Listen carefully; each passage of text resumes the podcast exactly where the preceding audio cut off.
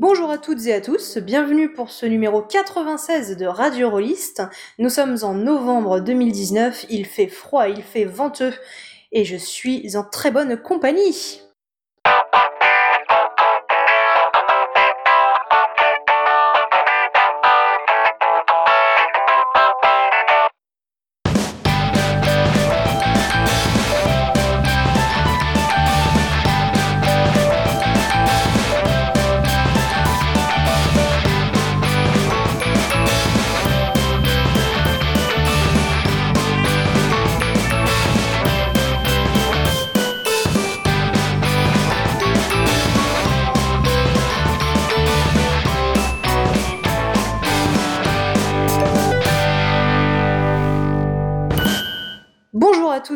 Merci encore d'être avec nous pour ce numéro de Radio Rollist.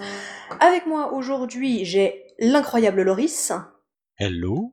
le fantastique Michael, Hello. et pour la première fois dans nos studios d'enregistrement, le fabuleux Lamson. Salut Alors aujourd'hui, on a un menu assez chargé. Euh, L'émission risque de prendre un peu de place parce qu'on a un bon petit paquet de bavards avec nous. Euh, et je m'inclus dedans. Hein. Donc au sommaire du jour, euh, on va, Lamson va vous parler du jeu de rôle Ambre. Je cite le jeu de rôle sans dés, mais surtout basé sur un narrateur incertain.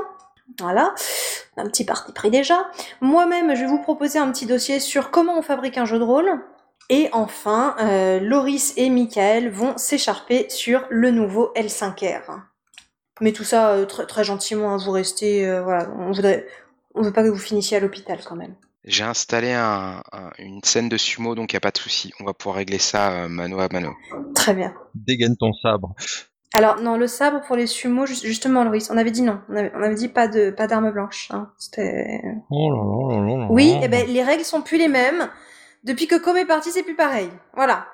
Mais Range ce sabre. Mais C'est eh, ça ou tu vas au coin? Et mange quelques sushis en attendant. Si tu ranges ton sable, je te donne des sushis. Oh, oh, d'accord. N'empêche que le pagne vous va très bien à tous les deux. Ok. Ah, ça, ça, c'est vrai. Et le petit, le petit chignon, moi j'adore. Alors, pour commencer euh, dans un bon esprit, on va d'abord faire un petit coup de projecteur. Michael et Lamson vont nous parler d'un site qui s'appelle For the Drama.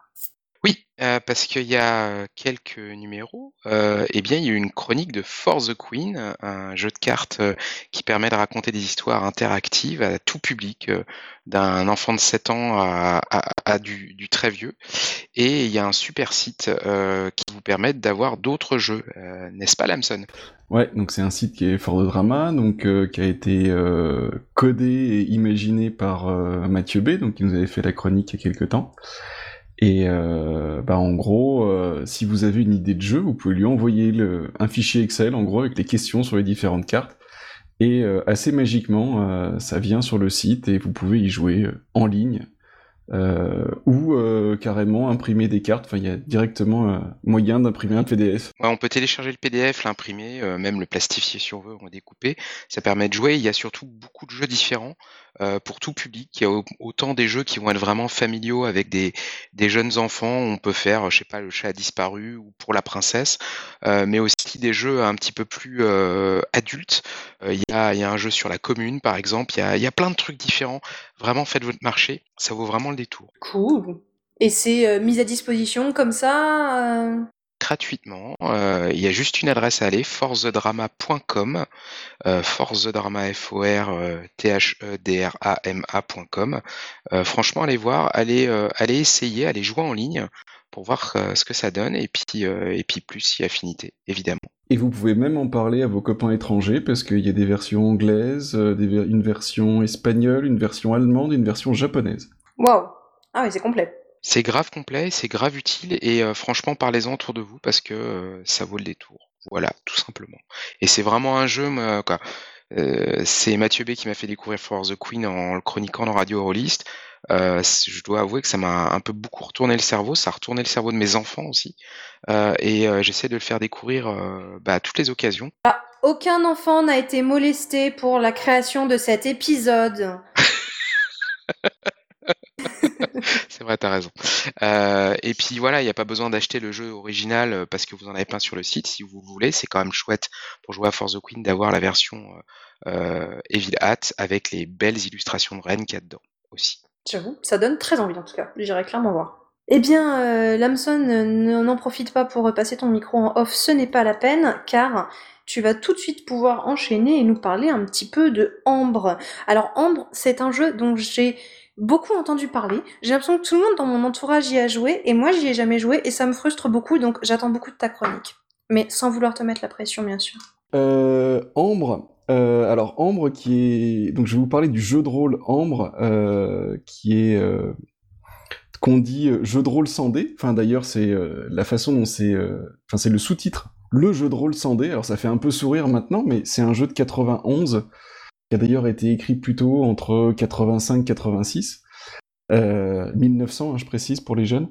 Euh, du coup, euh, voilà, à l'époque, c'était quand même assez novateur. Euh, c'est basé sur le cycle des princes d'ambre qui a été écrit par Roger Zelazny.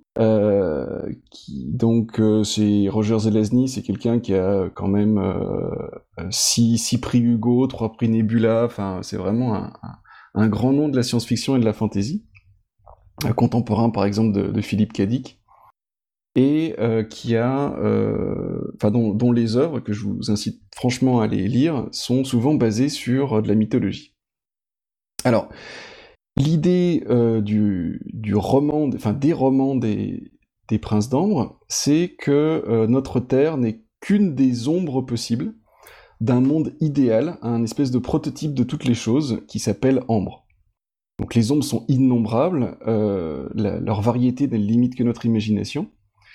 Et euh, la famille royale euh, du monde d'Ambre a le pouvoir de se déplacer entre les ombres euh, en changeant détail après détail. Donc, par exemple, on change la couleur du ciel, l'arme qu'on tient en main, la marque de sa voiture. Ah bah non, finalement c'est un étalon, c'est plus une voiture. Et puis, ah bah tiens, ici dans, ce, dans cette ombre-là, l'électricité ne marche pas, etc., etc. Mais du coup, c'est un contexte un peu contemporain où il y a de tout? Alors, euh, notre Terre, donc euh, actuelle, est juste une ombre possible. Donc, euh, donc cette Terre-là est, bah, comme ça a été écrit dans les années 70, c'est la Terre des années 70. mais on peut tout à fait avoir des ombres qui sont futuristes, des ombres qui sont médiévales. Ambre elle-même est assez médiévale.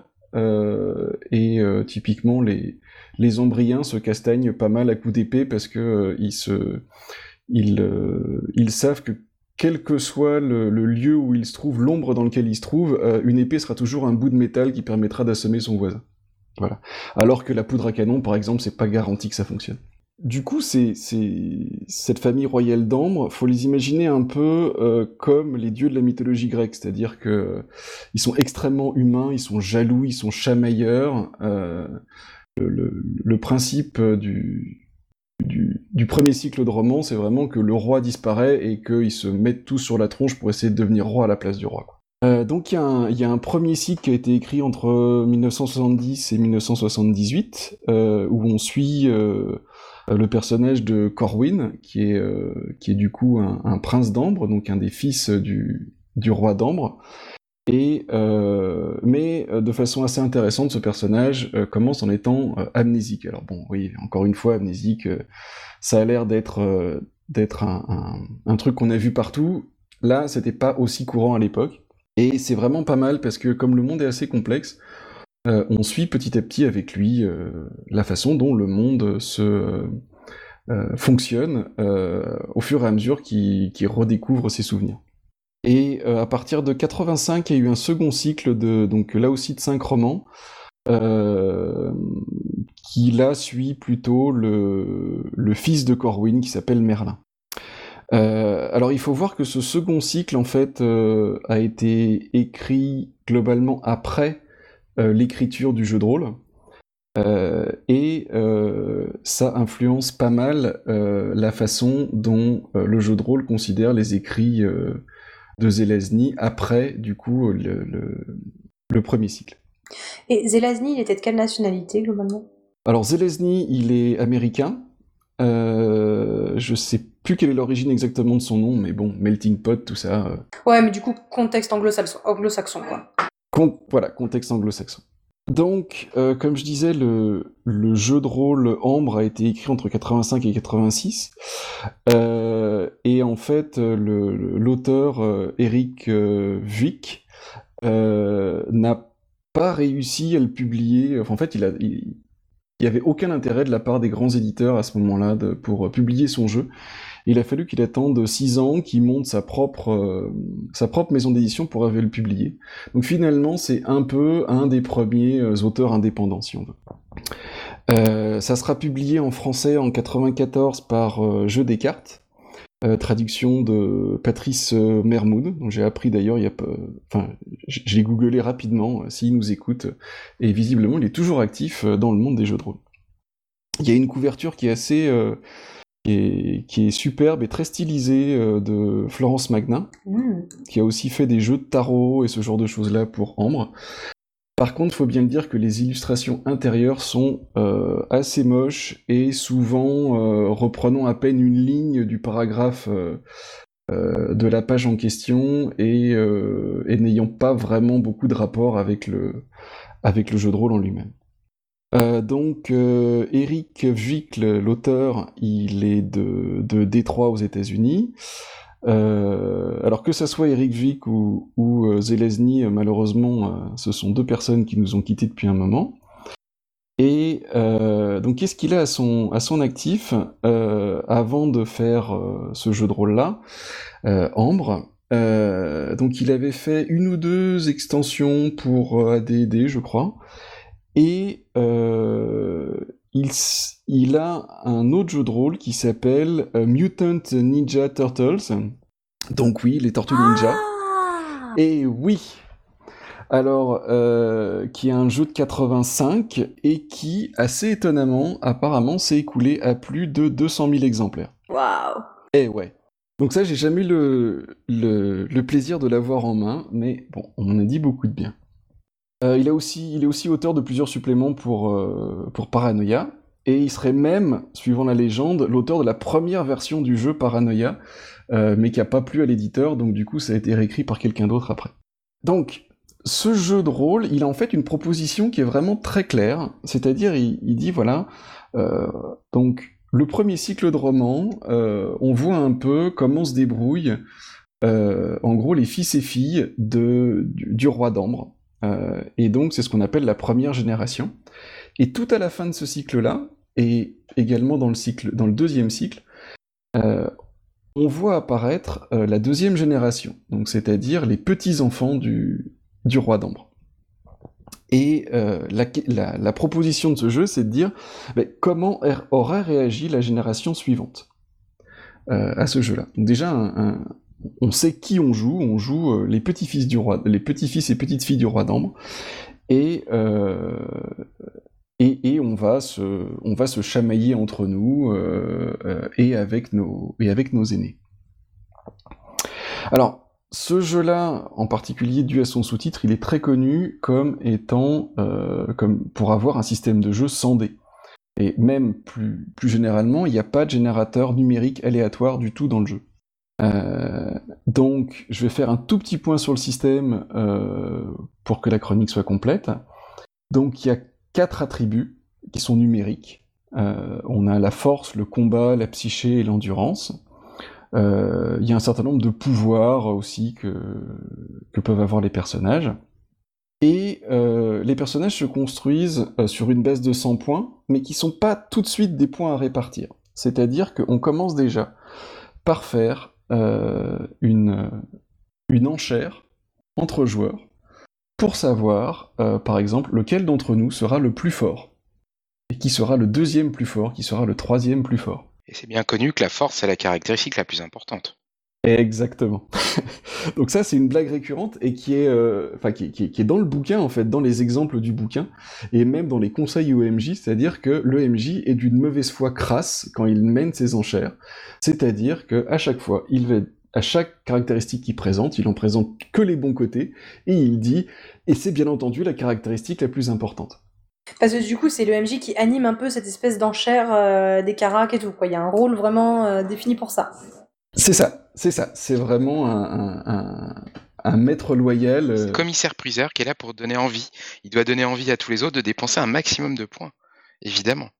C'est ça. Et ah mais regarde, t'as déjà mis 31 points sur celle-ci, mais l'autre est à 32. Tu rajoutes juste deux points, tu deviens premier. Et, et donc comme ça, les enchères s'emballent et euh, Comme ça, tu as la plus puissante de toutes les caractéristiques. Comme ça, tu seras le premier. c'est ça. Et c'est quelque chose que j'ai toujours. Enfin, j'ai jamais réussi à croire que ça se passait réellement au parti, en fait. Désolé de casser l'ambiance, hein, mais. euh, Oh mais grave, putain, mais le, le mec qui vient de casser la soirée, quoi. Euh, moi j'ai déjà vu, euh, alors peut-être pas aussi animé que dans les exemples, euh, mais euh, pour avoir maîtrisé Ambre il y a un moment donné, je me souviens effectivement que euh, les enchères, euh, il y avait un côté, enfin il y avait un vrai côté esbrouf dans les enchères, c'est-à-dire euh, euh, jusqu'au boutisme, euh, jusqu'où je vais être capable de monter. Enfin non, tu peux pas pourras jamais dire que je suis pas capable de mettre deux points de plus, ou d'un coup je te mets 10 points dans la vue et euh, non t'es pas capable de monter plus haut, et mais si que je suis capable, enfin ainsi de suite. Bah, disons que ça marche quand t'as une concurrence entre joueurs et euh, c'est sûr que si tu si le scénario que t'as prévu c'est de les faire se battre pour le trône d'ambre, ça a marché. Mais si t'as un groupe de joueurs qui est plutôt dans la coopération au départ, ça marche moins bien quoi. Bah, ça marche aussi avec la surprise quand tu connais pas pour les nouveaux joueurs. euh, et après, derrière, une fois que, un petit peu comme euh, des trucs comme dans Hurlement, où euh, tu vois, ça donne une ambiance. Il y a ceux qui savent, ceux qui savent pas. Et, euh, et du coup, ça peut créer une ambiance et ils peuvent participer avec le MJ à mettre cette ambiance de l'enchère. C'est juste. C'est vrai, mais en fait je pense que ça fait vraiment partie de, du contrat social du jeu qui est vraiment original, qui met vraiment l'accent sur le, le, le PVP.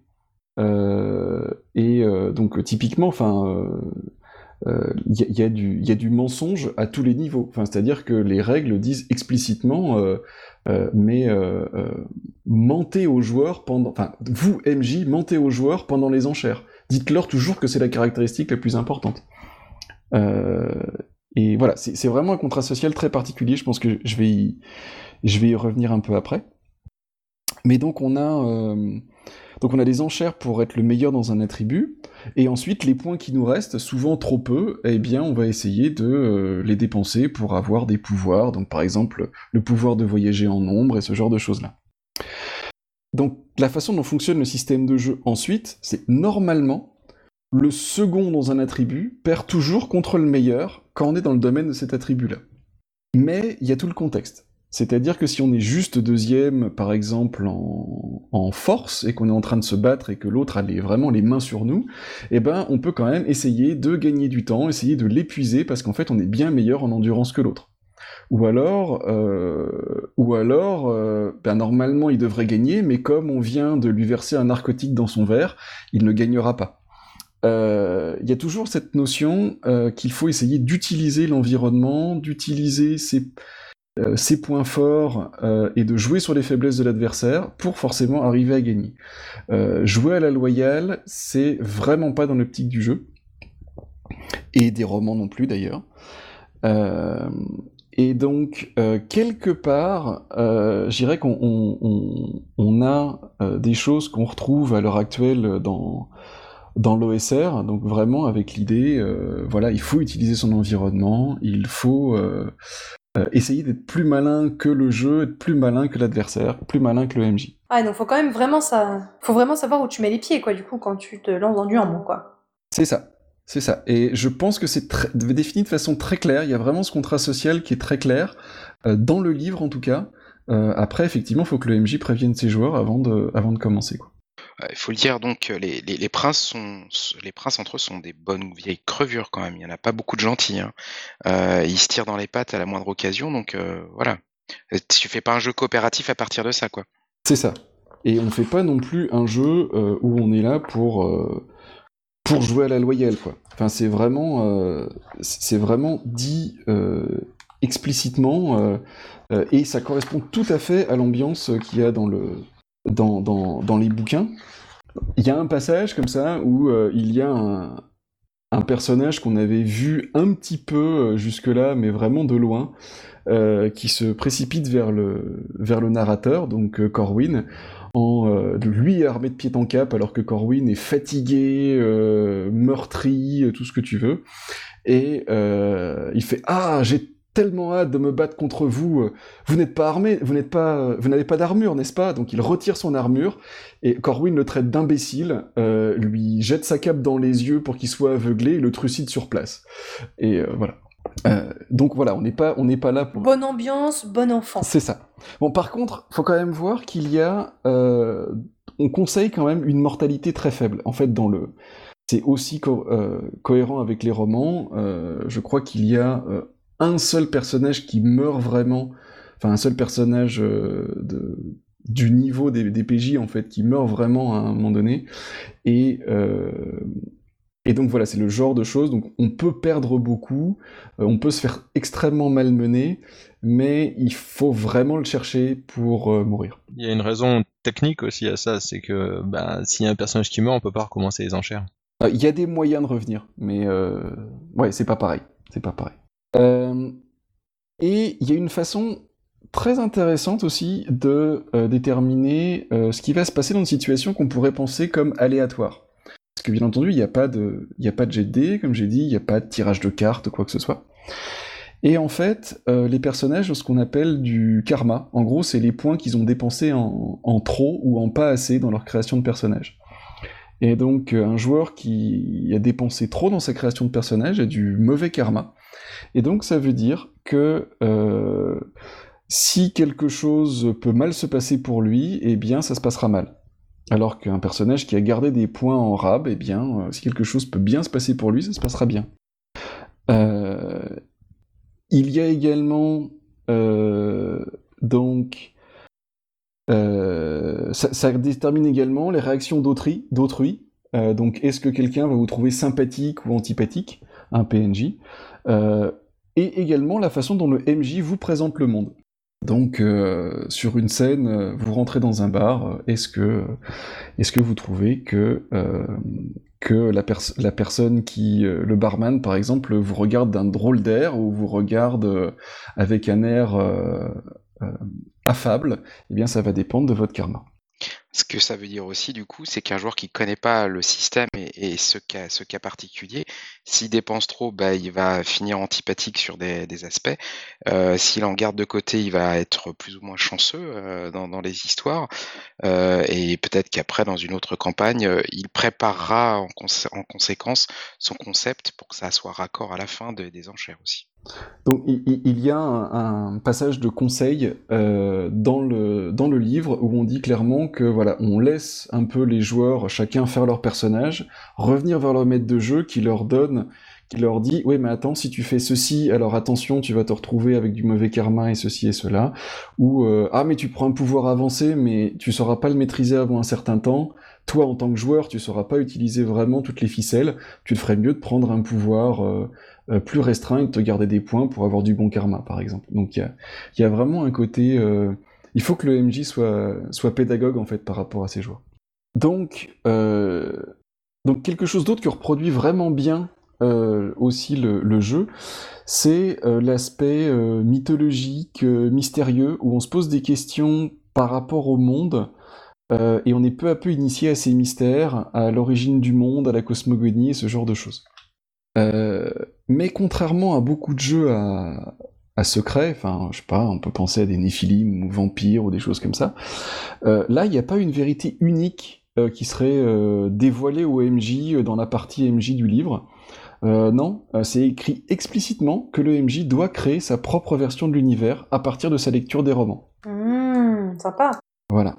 Et donc c'est d'autant plus intéressant, enfin on voit le contexte historique du jeu, c'est-à-dire que euh, donc euh, Roger Zelazny n'a pas fini euh, d'écrire les romans quand le jeu est écrit, et donc on peut dire seulement qu'il y a une partie des romans qui est une base commune à tout le monde, mais ce qui se passe après, c'est chacun son interprétation. Alors, la base commune, c'est donc du coup cette première saga de 5 livres, du coup la saga de Corwin. Et euh, la saga qui est écrite plus tard, euh, c'est une version possible de la génération suivante. Alors d'accord, c'est la version possible de l'auteur originel, mais il euh, n'y a rien qui la met au-dessus de celle des autres, c'est juste éventuellement une inspiration, si on a envie de reprendre des éléments. Il y a aussi quelque chose d'important dans cette attitude-là, c'est que voilà, les, personnages joueurs sont euh, des, êtres extrêmement importants dans le monde. Euh, ce sont pas des figurants. Et euh, donc, même les idées que le MJ peut avoir à part ne valent rien si elles ne cadrent pas avec ce que les personnages ont, mis en place, enfin si les joueurs ont mis en place avec leurs personnages. Et là-dessus, il y a un parallèle assez fort avec le, concept de, narrateur incertain. Donc un narrateur incertain, c'est euh, donc c'est pas une comment dire une caractérisation de de la littérature, c'est pas un narrateur omniscient qui nous dit tout, qui nous dit la façon dont ça doit se passer, etc. Non, un narrateur incertain, c'est souvent un narrateur à la première personne qui peut ne pas euh, tout savoir par rapport à ce qui se passe. Donc, en l'occurrence, dans les romans, le, le, les romans sont écrits à la première personne, et donc c'est Corwin euh, lui-même qui euh, raconte ses aventures à son fils Merlin. Donc je vous rappelle, au début des romans, il était amnésique, et il a dû reconstruire a posteriori beaucoup de choses qui lui sont arrivées pendant sa période d'amnésie. Euh, il y a eu plus d'une fois où ses perceptions ont pu être faussées, parfois volontairement par un de ses frères et sœurs. Euh, et euh, en plus de ça, il raconte tout de son point de vue. Il ne sait pas forcément tout, et il n'a pas forcément intérêt à dire toute la vérité euh, à son fils, pour diverses raisons. Je dirais même plus loin, Corwin raconte son histoire à lui, et il peut être parfaitement malhonnête. Tout à fait. C'est le point de vue de, de, John Wick dans Play Dirty, c'était euh, Bad Guy Corwin, Good Guy Vader, et c'était euh, pour surprendre les joueurs de, qui ont lu les romans de Ambre, de prendre les romans à contre-pied, et en fait Corwin a tout monté, euh, a tiré toutes les ficelles et a pourri la vie de tout le monde, sans, euh, et, et, en fait s'est comporté comme un énorme salaud qui fait déjà assez bien en sous-texte de la propre histoire qu'il raconte. Mais oui, oui, oui. Enfin, c'est vraiment l'idée, c'est-à-dire que euh, ce qui est raconté dans les romans, bah, c'est une version par un des acteurs importants, certes, euh, de ce qui s'est passé euh, pendant euh, pendant cette période, mais ce n'est pas la vérité. Moi, je suis pas d'accord. Hein. C'est gentil. Hein. Il, il, est super gentil, il est super propre pour lui. Il a jamais fait quelque chose de mal. C'est tous les autres qui sont des méchants. Hein. Il faut non, non, il faut rétablir la vérité là où elle est. Vous êtes vraiment. Euh, je trouve que vous avez un biais euh, qui va pas du tout, les gars. Hein. Ça, ça, ça correspond pas du tout. Mais bon, je te, je te laisse continuer, Lams. Brûle tes idoles, Michael. Brûle tes idoles. Mais donc, euh, pour accompagner le MJ euh, dans cette création euh, du monde, euh, donc déjà, il y a euh, 10 pages du livre qui sont euh, des pistes possibles par rapport à tel ou tel lieu, tel ou tel artefact qu'on a pu voir à un moment donné euh, euh, dans les romans, et avec différentes interprétations qu'on pourrait avoir par rapport à, à, à, ces éléments. Et surtout, surtout, il y a 59 pages qui sont consacrées nous donner les, les personnages des romans, donc les, globalement les embryons de la première génération, et chacun est présenté dans trois versions différentes. Donc bah voilà, si Corwin euh, était euh, le champion de la marelle, euh, si Corwin était euh, euh, en fait un, un, sorcier du chaos, si Corwin était en fait... Voilà, il y a, trois versions différentes pour chacun euh, des personnages. Donc il y en a euh, bah déjà il y a neuf princes et, euh, et presque autant de princesses, plus plus le roi et, voire même le père du roi. Enfin donc ça commence à faire pas mal de monde. Grâce à ça, donc bon en plus tous ces personnages, on, a un petit paragraphe sur comment les jouer, comment l'avoir comme parent, parce que bien entendu ce sera le ces personnages peuvent tout à fait être les parents des personnages joueurs.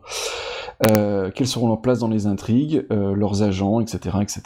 Et en plus de ça, il y avait à l'époque, alors c'est des choses qui ont disparu euh, depuis l'époque où je jouais à ça, il y avait aussi euh, des mailing lists euh, et des sites qui étaient consacrés à Ambre, qui donnaient euh, des, univers alternatifs possibles. Je m'en souviens un qui était bâti sous forme d'une orange, où il y avait une infinité d'ombres par quartier d'orange, qui pouvaient parfois communiquer. Il y avait des déchirures dans les membranes. Enfin bon, bref, des choses qui n'étaient pas du tout dans les romans, mais qui étaient vraiment très très fun à lire et éventuellement à réutiliser à l'époque.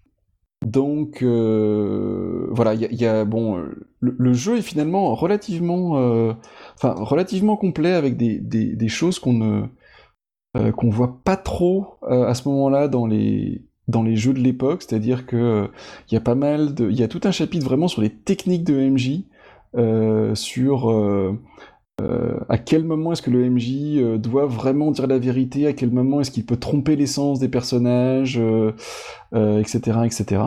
Et il y a vraiment pas mal d'éléments modernes dans la structure du jeu qu'on peut trouver encore modernes maintenant.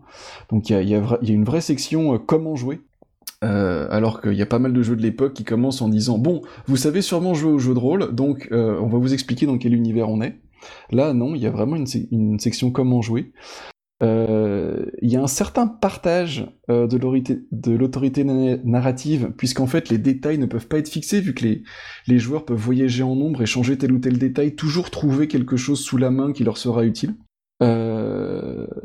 Il y a aussi quelque chose de vraiment très moderne dans la, façon dont les règles sont légères. Il y a, euh, par exemple, tous les conflits suivent exactement les mêmes règles, que ce soit un conflit de force, un conflit d'endurance, un conflit de, combat ou un conflit euh, magique. Euh, voilà, tout suit les mêmes règles.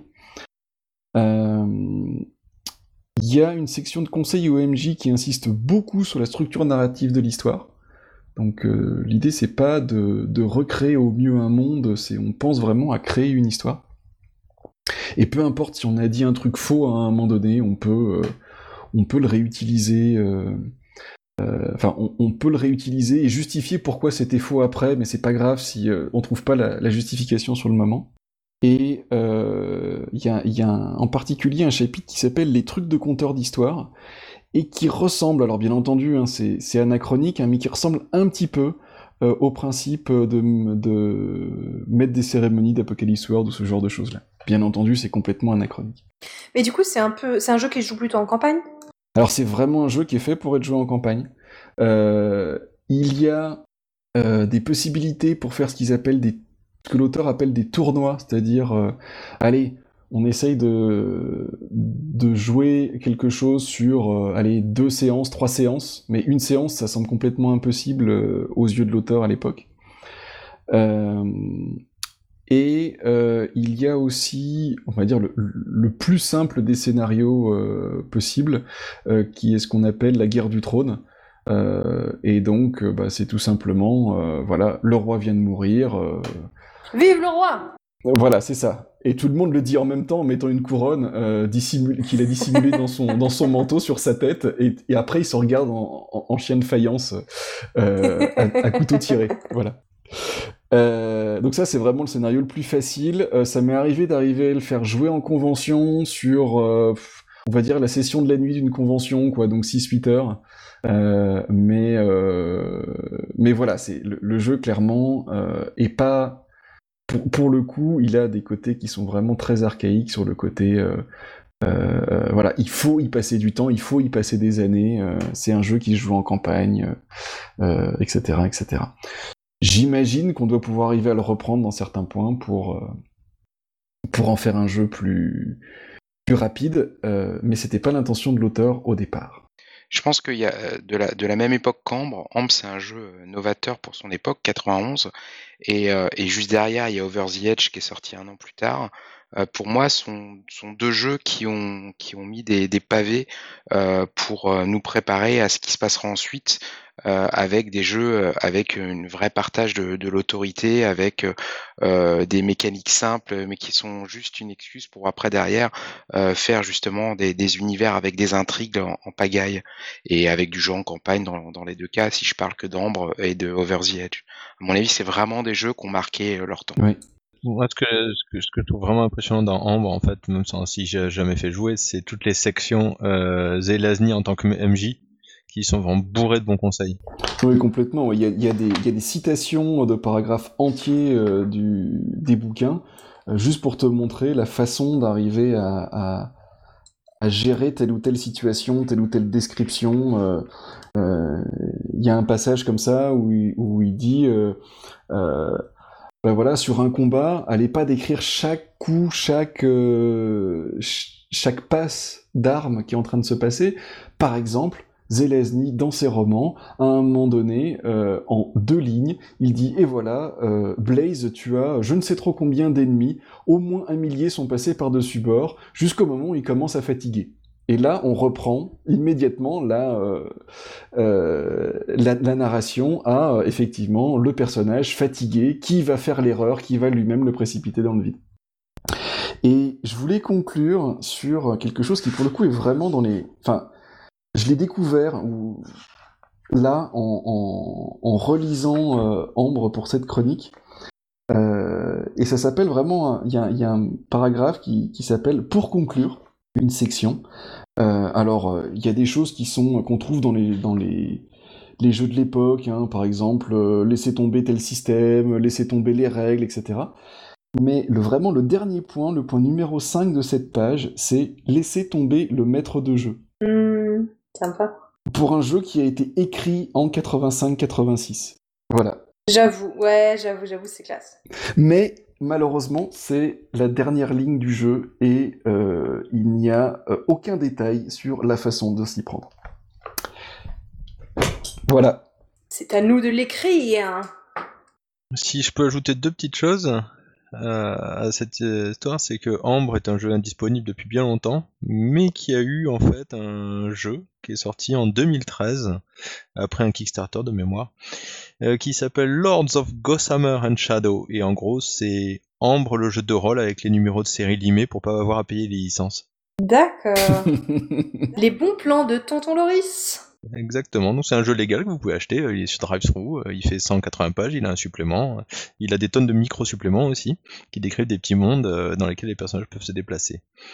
Et un autre truc, euh, notre cher Olivier Legrand, notre Olivier Legrand national à nous, a écrit une euh, version alternative des règles de Ambre pour euh, corriger des points qui lui ne le satisfaisaient pas et qui s'appelle Rebma. On mettra le lien euh, sur le post de Radio Ruiz comme d'habitude. Et donc c'est une paire de petits documents qui font un update des règles à son goût à lui. Alors, on peut aimer ou pas, et euh, je sais déjà qu'il y en a ici qui vont pas aimer puisqu'il euh, propose de se débarrasser des ventes aux enchères au début de la partie. Après, euh, vous avez bien compris que c'est Redma, Ember en, en, en inversé, hein, évidemment. Le nom du jeu. Ah, bah tu vois, moi j'avais pas compris. Rebma est d'ailleurs un élément, c'est un reflet d'ambre dans, dans l'eau. et donc du coup il y, y, a un ambre inversé sous l'eau. Mais il faut voir que quand même, le, je dirais avec des termes modernes, le contrat social d'Ambre de, ce jeu-là est quand même très très particulier. On est vraiment dans du PVP, on est vraiment dans euh, dans des mensonges, on est secret tout le temps entre les joueurs et pas seulement entre les personnages. Euh, faut vraiment savoir dans quoi on se lance euh, quand on fait ça. Et euh, la vente aux enchères initiale est souvent, souvent euh, à l'origine de frustration. Mm. Je comprends tout à fait qu'on puisse faire des, des règles alternatives euh, sans cette partie-là. Eh bien, merci à toi, euh, Lamson, pour cette très chouette chronique. Assez old school, mais pas tant que ça, du coup, au final. C'est assez chouette de voir que des jeux comme ça ont été écrits déjà dans ce temps-là. Et donc, bah, sans transition, je vais, je vais enchaîner euh, moi, je voulais vous parler de, euh, si, enfin, sauf si vous aviez d'autres choses à rajouter, hein, je veux couper personne surtout. Non, je pense que c'est un chouette, un chouette tour du jeu, tout simplement. Eh bien, merci à toi, euh, Lamson, pour cette très chouette chronique. Assez old school, mais pas tant que ça, du coup, au final. C'est assez chouette de voir que des jeux comme ça ont été écrits euh, déjà dans ce temps-là. Et donc, bah, sans transition, je vais, je vais enchaîner euh, moi, je voulais vous parler de, euh, si, enfin, sauf si vous aviez d'autres choses à rajouter, hein, je veux couper personne surtout. C'est bon. Non, je pense que c'est un chouette, un chouette tour. C'est bien. Très bien. Euh, donc moi, je voulais vous parler de euh, comment on fabrique un jeu de rôle, parce que bah, dans tous les épisodes de Radio Rollist, on vous décortique euh, des ouvrages, des jeux, on vous raconte comment ça se passe quand on y joue, combien de pages à l'ouvrage, s'il y a du vernis sélectif ou quoi. Mais, euh, mais peut-être qu'il y en a parmi vous qui savent pas trop comment ça fonctionne, tout le process derrière en fait, tout ce qui se passe derrière les rideaux, euh, entre euh, le moment où il y a une idée, et puis bah, à la fin il y a un jeu sur les étagères d'une boutique de jeux. Donc je vais faire un petit tour d'horizon comme ça, en refaisant un peu le circuit de création, et après en abordant quelques petites spécificités comme l'indépendance euh, ou, euh, ou, le crowdfunding. Donc, euh, créer un jeu de rôle, comment ça se passe? Bon, vous, vous avez un livre entre les mains, mais voilà, comment est-ce qu'on en est arrivé là? Il faut déjà savoir qu'il existe donc plusieurs modèles. Le modèle qu'on appelle classique fonctionne donc par un éditeur, une maison d'édition, et puis après il y aura l'indépendance, on verra, c'est autre chose. C'est pas des cases noires ou blanches, c'est souvent, enfin, il y a beaucoup de modèles hybrides, hein, euh, parce que malgré tout, il faut quand même partir du principe que, contrairement à d'autres milieux euh, qui produisent des livres, le jeu de rôle n'est pas un milieu pro en fait. Dire, euh, on a envie de le croire, mais non, c'est pas un milieu professionnel. On a quasiment tous, tous les créateurs de jeux de rôle, à part aller en France, je peux peut-être les compter sur les doigts des deux mains, on a quasiment tous un autre métier à côté. Donc c'est un milieu semi-pro en réalité. C'est c'est pas c'est pas péjoratif, ça veut pas dire que la qualité est moindre ou quoi, mais juste ça a ses spécificités. Donc quand on parle d'édition classique, on parle déjà d'un type d'édition qui n'est pas l'édition classique d'un euh, livre de littérature ou euh, d'un bouquin de sciences sociales. Quoi. C'est, non, non, c'est déjà un modèle qui est basé sur du temps libre de gens après leur travail. C'est le schéma qui est prépondérant, on va parler de l'édition classique, en termes d'exemplaires vendus, en termes de popularité des jeux, de public touché. Après, c'est pas forcément le plus diversifié aujourd'hui. Et donc dans ce schéma classique, au cœur de ce schéma, on va avoir une maison d'édition. Euh, donc des exemples de maisons d'édition, euh, il y, en a, y pléthore, hein, euh, Dead Crows, Les Douze Singes, Black Books, voilà, tout ça c'est des maisons d'édition. Et c'est eux qui vont coordonner le projet. Il y a deux possibilités. Soit le projet, il vient de l'éditeur, qui va contacter un auteur et dire Ah, dis donc, je cherche un auteur pour écrire tant de signes sur tel sujet, est-ce que ça te dit de monter dans le bateau? Soit on va avoir un auteur ou une autrice qui a déjà une idée dans le coin de sa tête et qui va venir le proposer à l'éditeur.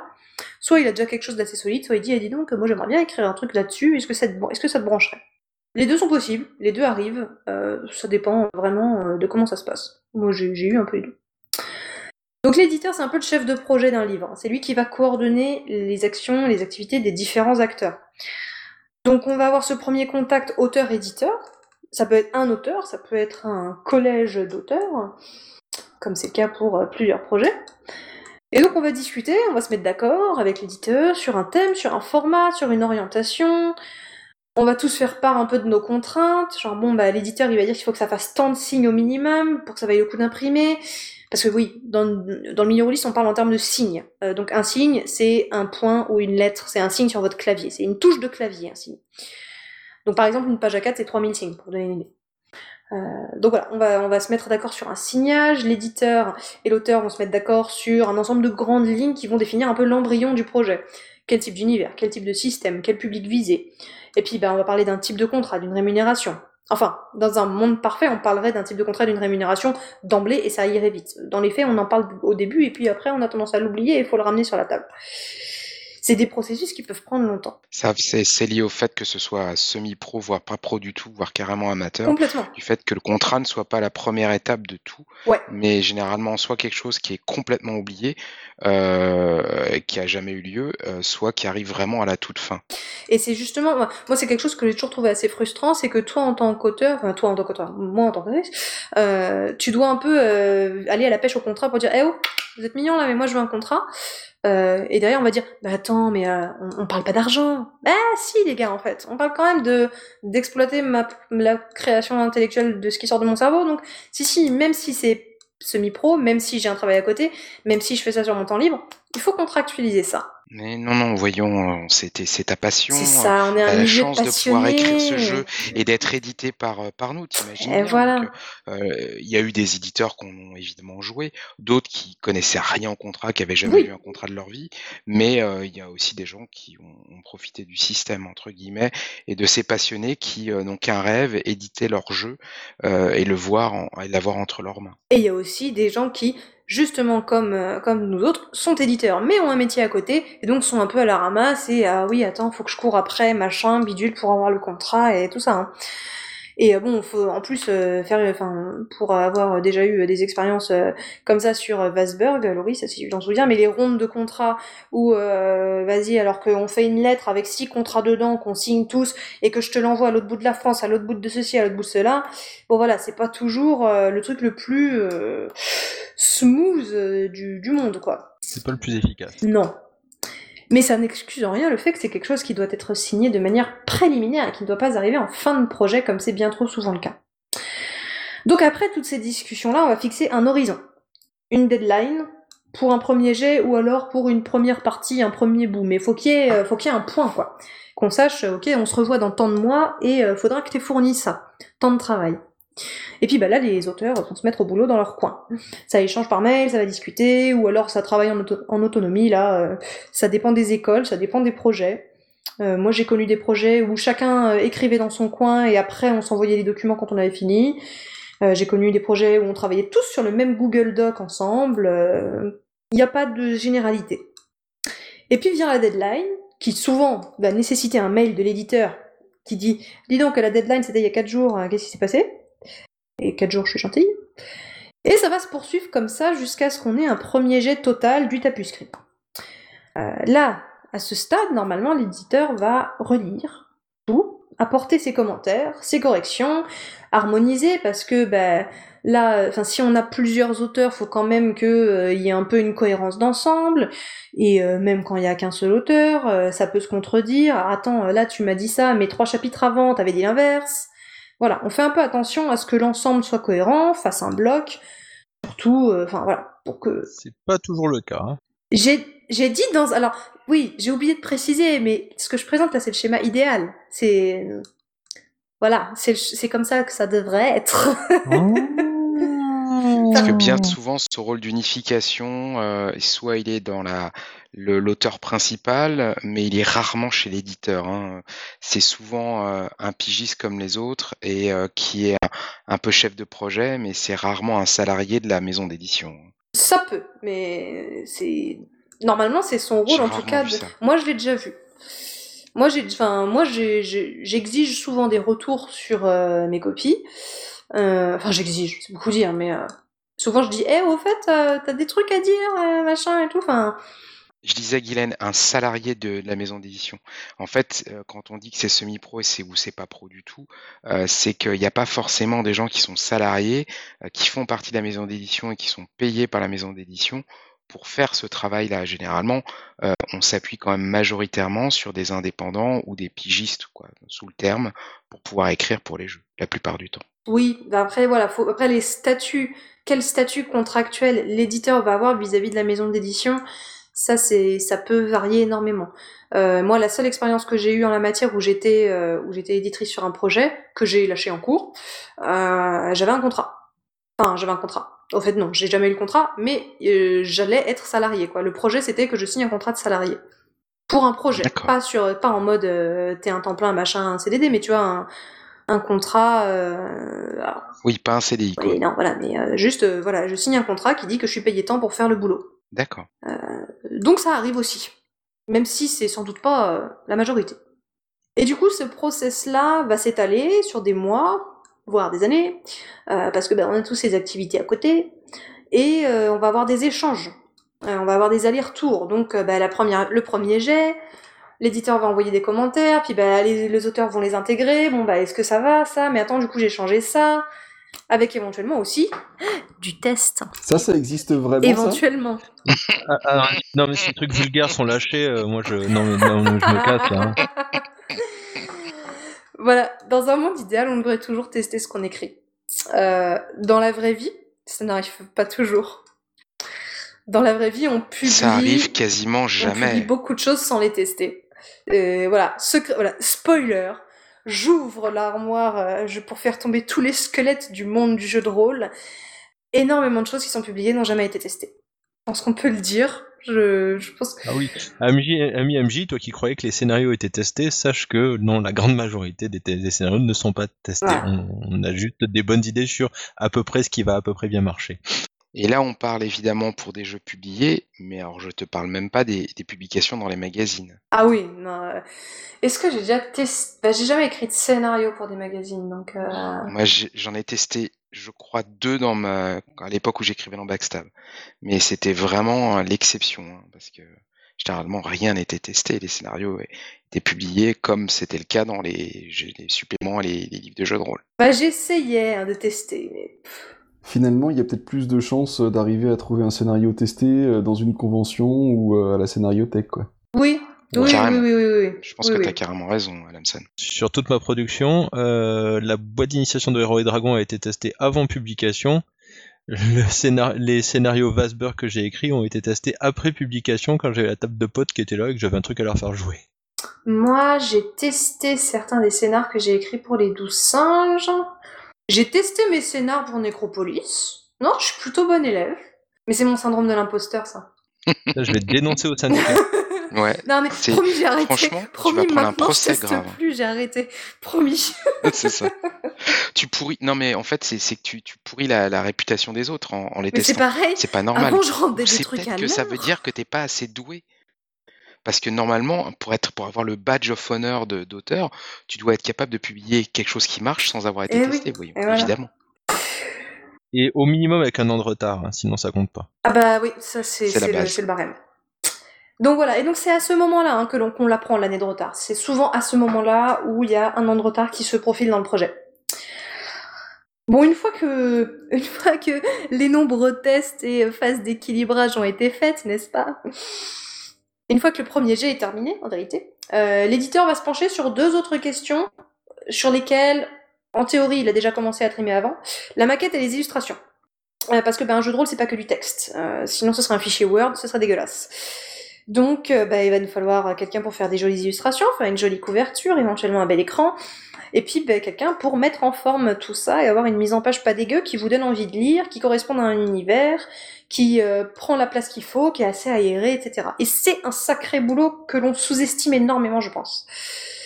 Pour les illustrations, euh, les auteurs vont parfois vont pitcher des illustrations qui iraient bien avec le texte. Donc avec le texte.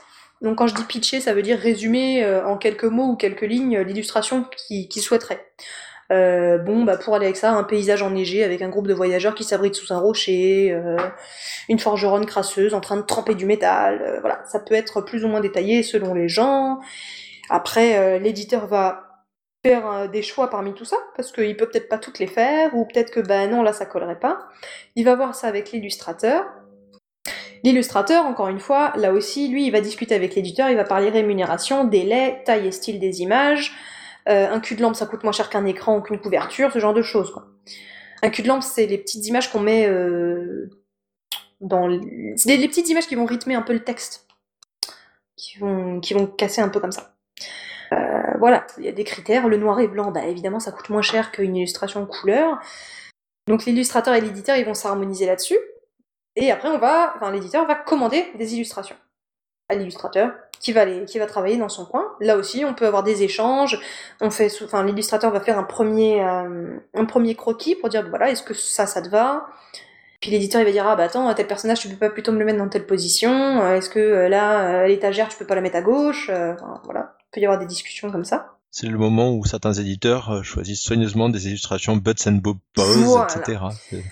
Ou alors où euh, l'illustrateur fait quelque chose et l'éditeur, euh, lui, bah, parce que l'illustrateur il est habitué à voir son style et l'éditeur se rend pas compte que ça peut avoir derrière un impact. Enfin voilà, c'est. Mais normalement le travail de l'éditeur c'est déjà de se projeter depuis l'illustration via le texte au produit final, quoi. Euh, d'expérience, l'étape du pitch des illustrations est super important parce que les illustrateurs sont capables de faire énormément de choses, mais s'ils sont pas d'arriver à un minimum avec un pitch un peu précis, euh, et ben des fois des illustrateurs se retrouvent à être incapables de faire l'illustration parce qu'ils n'ont pas d'idée, ils savent pas parce qu'ils n'ont pas euh, ils sont pas auteurs donc ils n'ont pas tout l'univers dans la tête. Euh, et donc le pitch est, est, super important. Sinon on se retrouve euh, j'ai un exemple vécu, je me rappelle justement un scénario que j'avais testé dans Backstab. Euh, je devais avoir un minotaure dedans. Euh, je me suis retrouvé avec une vache qui rit, un, taureau. C'était, c'était, voilà. Je, lâche un nom, mais parce que j'avais le, brief avait peut-être pas été transmis complètement. C'était un scénario Dragonland, donc avec des minotaures dedans. et j'avais fait un brief à Swal, mais je sais pas s'il avait été transmis correctement. Et euh, j'ai une sorte de ouais de de, de, de vache qui rit masculine euh, dans une des illustrations d'un personnage important, donc j'étais un petit peu deg. Mais voilà, faut faut être précis en fait, c'est super important parce que les illustrateurs, ils peuvent pas tout inventer à partir de rien. C'est Mais c'est pas leur métier en plus. Enfin, concrètement, un illustrateur qui, qui travaille à la commande, parce que là c'est ça, c'est un éditeur qui va lui commander des illustrations, il n'est pas là pour avoir les idées, il est là pour faire les dessins. Euh, et- D'autant combien il est payé. Euh, si s'il était payé des milliers et des cents, il pouvait consacrer une semaine à, à faire des concepts, à réfléchir au machin, mais c'est pas le cas, donc euh, il peut pas se permettre Oui. ça non plus, l'illustrateur. Et tout normal. comme les auteurs. hein, voilà. Euh, Oui, alors, euh, on parle rémunération. Euh, allez pas vous imaginer qu'on a tous des comptes aux Bahamas avec une villa et un yacht. Hein. Euh, c'est c'est plutôt pour euh, mettre du beurre. euh. Ah bon, pas toi? Bah ou alors on m'a pas donné les codes d'accès, j'ai pas. J'ai pas reçu le trousseau de clés. Non, non, il y a que Cédric Ferrand qui roule en Ferrari euh, dans, dans, dans, dans une, dans une cité balnéaire. Avec une piscine de champagne à l'arrière Oh, de sa exactement. La base. Donc non, c'est plutôt de l'ordre de, euh, de s'acheter un calendrier de l'avant pour Noël quand on est content. hein. Bon, vous me direz, je m'achète des calendriers de l'avant très chers, mais ça c'est une autre question. Donc ouais, mais alors les illustrations, moi d'expérience aussi, au début j'osais pas les pitcher. Tu sais, j'avais un peu, là- j'étais là genre, oh là là, est-ce que vraiment j'ai le droit de demander un truc hyper précis? Tu vois, j'osais pas trop pitcher euh, très précisément mes illustrations, que maintenant j'ose un peu plus dire, ah, non non ça je veux pas comme ça, et même quand euh, quand les euh, quand j'ai des, des premiers croquis d'images qui arrivent, souvent je, je je fais le petit check euh, genre non là pas assez de persos féminins, non là vous m'avez encore mis que des persos masculins partout, ça va pas, euh, là je suis un peu plus chiante maintenant, j'ose. Bah, le truc, c'est dû au fait de- du manque de professionnalisme, c'est-à-dire que quand un auteur arrive dans une maison d'édition pour travailler sur quelque chose, on lui donne pas forcément Non, les non. clés et savoir ce qu'il doit faire, est-ce qu'on est, ce qui est Oui, attendu oui, de lui. oui. Et que s'il le fait pas, les gens qui sont de l'autre côté se disent bah attends, il exagère l'auteur, il m'a pas fait le pitch. Exactement. Et si tu l'informes pas, il peut pas le savoir. Et du coup, c'est les gens de l'édition qui vont le faire. Ouais. Et du coup, bah, souvent, tu vas tomber à côté de l'illustration parce qu'on l'a fait à ta place. Euh, On t'a pas demandé euh, parce qu'on a pensé que tu avais fait ta, ta star et que tu t'es dit bon non, j'ai pas besoin de pitcher, voyons, c'est. Ouais, moi je sais qu'au début j'étais très chiante, j'envoyais plein de mails parce que justement je savais pas ce que je pouvais faire, donc j'étais un peu euh, tu sais, euh, celle au fond de la classe qui lève le doigt et qui dit ah, excusez-moi mais en fait est-ce que je peux faire ça? Mais mais excusez-moi j'ai pas bien compris parce que euh, parce que c'est vrai que Mais t'avais bah raison. ouais, on te on te pose T'avais on te raison. donne pas trop les clés donc faut faut faut aller à la pêche un peu à la pêche aux infos un peu quoi. Ouais, tout est une question de temps et de partage d'infos. Typiquement, c'est ce que je racontais tout à l'heure sur les illustrations intérieures de Ambre, euh, qui, euh, où on sent qu'il n'y a pas eu de pitch de la part de l'auteur du jeu, quoi. C'est euh, C'est ça. Et alors qu'en plus, des bonnes illustrations, euh, c'est- enfin, c'est vraiment un outil qui est là pour servir ton texte, c'est pour euh, refléter un univers. Donc, faut, faut, enfin, faut vraiment y aller et, oser dire, bah non, moi je veux que ce soit comme ça, comme ça. Enfin, voilà. Pour moi, c'est à ça que ça sert. Et puis en plus, bah, ces illustrations, il faut les penser selon la maquette. Donc, il faut que l'éditeur, il ait déjà un peu une idée de où est-ce qu'on va le mettre dans le bouquin. Quelle place ça va prendre, ça va dépendre, voilà, ça va, ça va changer des choses sur le format, etc. Donc, c'est souvent un travail qui doit se faire un petit peu en parallèle, la maquette et l'illustration, dans un monde idéal. Alors, le gabarit doit, et le chemin de fer doit être fait avant, évidemment, dans un monde Mhm. idéal, euh, parce que normalement, ils doivent pas commander des illustrations avant. Il faut qu'il y ait un créa qui fasse le, le qui sache à quoi ressemblera la maquette et euh, établir, parce qu'ils ont établi par un imprimeur euh, pour avoir des tarifs, on des est créneaux pas, on y est d'impression, on savoir est pas, exactement combien de pages et tout ça et tout ça. hein.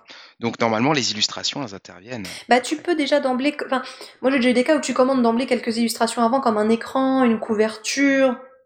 Tu sais que tu vas mettre euh, des têtes de chapitre, tu sais que tu vas avoir, euh, euh, bon bah tu sais que tu vas avoir une, illustration d'ouverture de chaque chapitre, voilà, une illustration de personnage. Il y a des choses que tu peux commander en amont.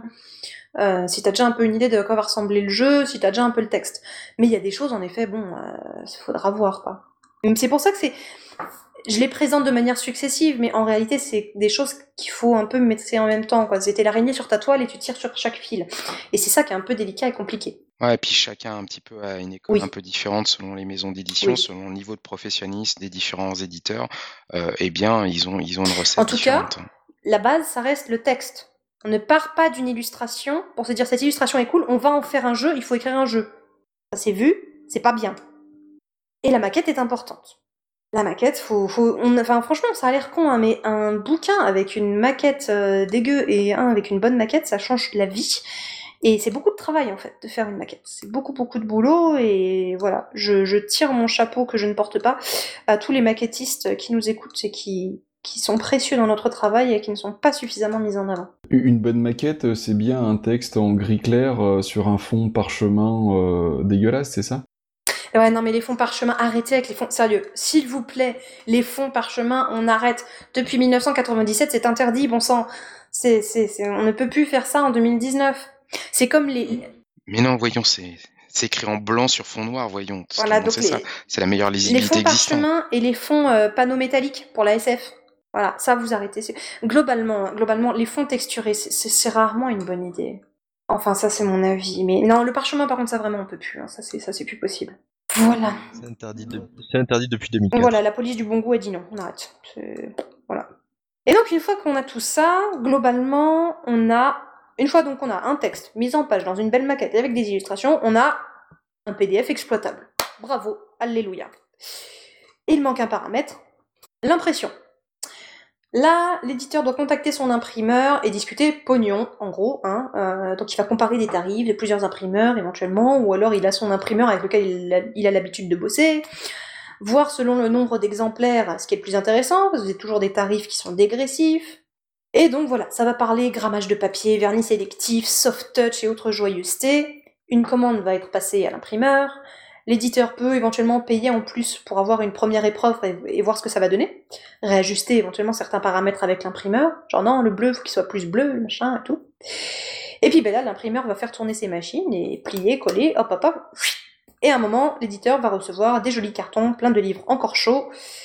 Et ces exemplaires sont là. Une question par rapport à ça, c'est euh, pour un éditeur, euh, du coup, euh, dans le contexte du jeu de rôle, où, comme tu disais, c'est souvent euh, semi-pro, voire euh, peu pro, euh, un éditeur, il apprend toutes ces techniques-là comment? Sur le tas. Ou s'il a la chance d'avoir quelqu'un qu'il a recruté qui, qui, connaît le sujet. généralement, dans les gens qui ont monté des maisons d'édition, souvent, tu as quand même des gens qui ont, par exemple, tu as, souvent dans le lot un maquettiste, quelqu'un qui connaît un petit peu la maquette, c'est ce que j'appelle sur le tas. Oui, mais c'est ce que j'appelle sur le tas. C'est pas des gens qui arrivent avec euh, avec une formation euh, métier du livre et de l'édition. C'est bah t'as un réseau, t'as des gens, tu dis, tu sais que euh, Jean-Jacques à côté de toi, il a publié un bouquin, tu lui dis au fait comment t'as fait, et toi ton imprimeur il prend combien, enfin voilà, c'est grosso modo ça marche par par réseau, par par sphère quoi. T'apprends comme ça, t'apprends de tes erreurs. Après, il y a aussi des gens qui, je, enfin, globalement, hein, de ce que j'ai l'impression et de l'entourage que je connais, qui ont des métiers qui sont pas tout à fait éloignés, qui sont quand même un petit peu liés, et du coup, tu peux retrouver des, des trucs communs, quoi. Ça arrive régulièrement aussi qu'il y ait des illustrateurs qui soient aussi qui fassent aussi la maquette dans certains cas. Euh, ils font la, les des illustrations sur un produit, ils font la maquette sur un autre euh, pour arrondir les fins de mois parce que bah, faire et les illustrations et la maquette, s'ils ont le temps et qu'ils n'ont pas assez de taf, ça leur permet de pouvoir euh, euh, boucler le mois comme il faut. Donc il y a un petit peu il y a un petit peu de tout de ce côté-là. Et c'est vrai que des gens qui après sur le côté éditeur sont spécialisés, sont vraiment dédiés à ça, il n'y en a pas eu beaucoup dans l'histoire du jeu de rôle euh, de gens qui, viennent, qui venaient d'une formation euh, euh, et d'éditeurs, entre guillemets, en tout cas de métier de l'édition, dans, le lot. Il n'y en a pas eu des quantités. Mais il y en a eu quand même. Ouais, je suis en train de réfléchir. Moi, j'ai une formation d'un peu d'édition, en fait. Je suis presque, presque légitime là-dessus. enfin. Non, c'est, enfin ouais, beaucoup des choses que tu apprends sur le tas. Enfin voilà, tu t'auto-formes, euh, tu sais comment ça a marché pour tel autre bouquin. Enfin voilà, c'est c'est c'est quoi. Et puis il y a quand même, euh, c'est quand même un milieu où globalement t'es pas tout seul, personne ne garde ses secrets pour lui. Donc euh, t'envoies un mail à machin, tu lui dis écoute, je galère, est-ce que tu peux me filer un coup de main? Toi, comment tu fais quand t'es dans tel cas de figure? Enfin voilà, c'est globalement. Hein. Ça, c'est plus le cas, on va dire, du, depuis la fin des années 90, début des années 2000, hein, l'entraide euh, entre les éditeurs, ah, entre les gens et, et, les gens qui se connaissent tous et qui s'entendent, ça n'a pas été le cas tout le temps. Ben, je suis oui, je sais, mais c'était pas forcément le cas à l'époque. Euh, il y a eu, il y a eu des, des, grandes guerres entre éditeurs et donc du coup il n'y avait pas de partage. Je pense que c'est vraiment euh, avec la génération d'auteurs et de gens qui sont arrivés euh, vers la fin des années 90 euh, qu'il y a commencé à y avoir, comme il y a eu un gros vivier qui est arrivé, il y a eu du, vraiment du partage de connaissances à ce niveau-là. Mais euh, le point commun, je trouve, moi, euh, de, de ce côté-là, c'est que de l'autre côté, côté éditeur encore, euh, des, des gestionnaires des gens qui ont une connaissance de la, de la gestion d'une entreprise et qui font attention à la trésorerie au hasard pour que l'entreprise subsiste, euh, bah, ils ont rarement euh, atteint et, ils sont rarement arrivés chez les maisons d'édition et c'est pour ça qu'il y en a quand même un certain nombre qui ont coulé à des moments ou à d'autres. Donc voilà. du coup, j'en étais où? Voilà, donc l'éditeur reçoit ses cartons avec des livres imprimés. et puis ben, maintenant, ces bouquins, il faut les vendre. Donc là, l'éditeur va faire appel à un distributeur pour un stocker et deux achalander les points de vente.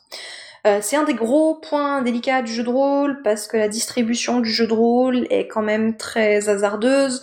Enfin, grosso modo, avant il y avait un gros éditeur qui était Millennium. Ah, tu veux dire distributeur quoi? Merde, oui, pardon, distributeur, pardon, distributeur, oui. distributeur. Euh, qui était Millennium, qui n'existe plus, et depuis c'est compliqué, on va dire, pour faire simple. Euh, il y a une différence quand même fondamentale entre le jeu de rôle et le livre classique de la librairie, c'est que le jeu de rôle, c'est de la vente ferme. C'est-à-dire que quand vous vendez un, des bouquins, un, distributeur vend ses bouquins à des magasins, il les reprend pas derrière en cas d'invendu. Il les vend et il reste. Donc il y a une différence notable entre l'édition livre de librairie, euh, euh, livre poche, etc. Euh, et grand format, parce que bah, vous ne vous retrouverez pas avec des invendus qui vous reviennent sur la figure en tant que distributeur après. Pour le livre classique, monde ne sait peut-être pas, mais une librairie qui va vendre de la littérature, elle va commander, je n'importe quoi, 10 tomes du bouquin X. Si elle en vend que 8, les deux qui lui restent, elle a le droit de les renvoyer au distributeur et il ne lui facture que ceux qu'elle a vendus. Et c'est pas le cas dans le jeu de rôle. J'ai une question par rapport à ça. C'est du coup, ça vient d'où cette différence de modèle? C'est quoi? C'est du fait des, des, volumes euh, plus faibles dans le jeu de rôle? Ouais, c'est des questions de volume. Euh, faut voir que globalement, les bouquins de jeu de rôle, euh, le tirage en moyenne c'est 500 ou un truc du genre, je dirais. Ça, ça dépend vraiment de quelle époque et de quel jeu. Euh, même aujourd'hui, si tu prends un, un, un Donjon et Dragon et à côté de ça, tu prends les oubliés, euh, le tirage va pas du tout être le même. Et les imprimeurs, du coup, seront pas du tout les mêmes. Mais ce qui est certain, c'est que ils sont, euh, à ma connaissance, dans le jeu de rôle, on n'est jamais passé par des diffuseurs, ce qui est le cas dans, dans le cas de voilà. Donc c'est des distributeurs qui euh, récupèrent les livres d'un éditeur de jeu de rôle, les stockent et vont les envoyer dans une réseau, dans un réseau de boutiques spécialisées. Il n'y a pas de moyenne distribution, il n'y a pas de grande distribution. Donc on est sur des boutiques spécialisées qui ne sont pas des librairies. Et du coup, normalement, c'est ce distributeur qui doit faire le travail de euh, faire en sorte que le livre arrive dans tous les points de vente possibles. Alors la grande distribution, je mets juste deux, deux, deux, caveats sur... Euh, il y a eu un âge d'or, il y a à nouveau un âge d'or. Oui. Il y a eu une époque où Gallimard éditait des jeux de rôle gloire à, lui, et qui était distribué donc en librairie. Et il y a une époque aujourd'hui où on trouve des boîtes d'initiation de rôle dans les Fnac, les, euh, les Nature et, Nature et Découverte. Aussi, j'en ai vu aujourd'hui, euh, hier ou avant-hier. C'est ouais, c'est quand même assez ouf quoi.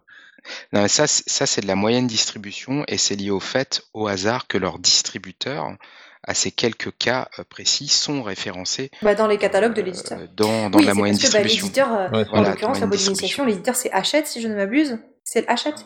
Larousse, voilà. Larousse. C'est Larousse. bon bah voilà, Larousse, il a son distributeur, il a son réseau. Euh, la, la, la, Fnac, la, la Fnac et Nature et Nature Découverte, clairement, ils sont distribués par euh, Asmodée slash Novalis aussi. Oui. Donc, euh... oui, et Asmodée slash Novalis, ils sont référencés bah, en C'est globalement le, c'est, le euh, distributeur principal aujourd'hui. Asmodée Novalis, c'est voilà, enfin c'est, il a, mais le truc c'est qu'à la base ils font pas de jeu de rôle, donc il a fallu que ça se mette en route, quoi. Oui, après c'est aussi l'héritage du fait qu'Asmodée a repris euh, oui, oui, Edge et, et, euh, et, donc à l'arrêt de Millennium a pris et eux ils étaient beaucoup mieux bah référencés depuis très longtemps. Euh, après la question c'est de voir. Ouais, mais Millennium avait pas de moyenne distribution, ils étaient pas référencés en moyenne distribution en tant que tel. Ils étaient vraiment boutique spécialisée. Donc c'est pour ça que ça, le, le, potentiel de Novalis, d'Asmodée Novalis permet de toucher des plus grands circuits de distribution. Après, il faut euh, que chez eux, ils décident de quel jeu on met là, euh, qu'est-ce qu'on fait, sachant que la rousse euh, n'est pas distribuée évidemment par Asmodée Novalis, mais à son propre réseau de distribution et touche aussi la moyenne distribution. bref, c'est tout, c'est, oui, tout un sujet compliqué. Non, mais ce sera, voilà, ce sera un sujet à part entière. Mais en tout cas, ce qu'il faut retenir, c'est la distribution, c'est un des gros points délicats du jeu de rôle. Et c'est vraiment un gros obstacle. Euh, c'est compliqué. C'est Ben aussi ouais. le nerf de la guerre parce que c'est par là qu'arrive l'argent Ben aux ouais. éditeurs. hein. Donc euh, si vous êtes mal distribué Ben oui. votre jeu il est mal placé, euh, vous sortez un, un jeu, je sais pas, à 500 exemplaires et on vous en place 100 euh, pour le placement d'origine, c'est-à-dire qu'après les réassorts, ça va pas être beaucoup. Et c'est dans en ça que je dis que C'est l'un des points compliqué. délicats, c'est que les conséquences derrière sont quand même assez significatives.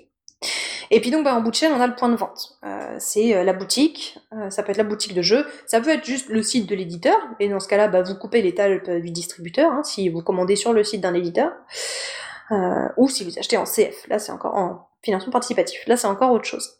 Et tout ça, donc la distribution, bah, c'est aussi quelqu'un qu'il faut rémunérer derrière. Euh, faut savoir que les jeux de rôle, la plupart du temps, ce sont des livres. Donc ils sont sujets à la loi langue du prix unique du livre. Ça veut dire qu'un livre de jeu de rôle, il va coûter le même prix partout à 5% près. Vous pouvez pas faire une réduction de plus de 5% sur un livre. C'est interdit par la loi. Sauf si votre jeu de rôle, il est accompagné d'une boîte ou de matériel. Là, c'est plus considéré comme un livre, c'est considéré comme un produit normal TVA à 20% et non à 5.5 parce que du coup la TVA sur les livres de jeux de rôle est à 5,5% pour compenser ça. Mais ben, là du coup vous pouvez avoir des remises euh, pendant les soldes, ce genre de choses. Donc c'est encore une contrainte qu'il faut ajouter au circuit du jeu de rôle.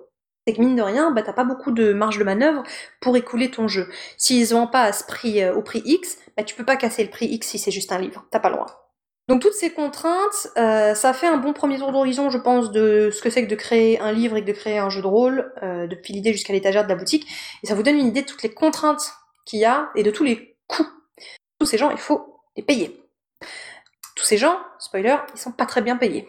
Euh, clairement, enfin, je veux dire, voilà, c'est le milieu du jeu de rôle. Hein, si vous êtes payé au volume, à la commande, donc on te paye pour X illustrations, on te paye pour tel signage, euh, là, donc on te paye une quantité fixe, donc on va te payer tant d'euros pour ton travail, ou alors t'es payé au pourcentage, et là ça dépend de euh, combien on en vend, et euh, vu euh, les écoulements, voilà.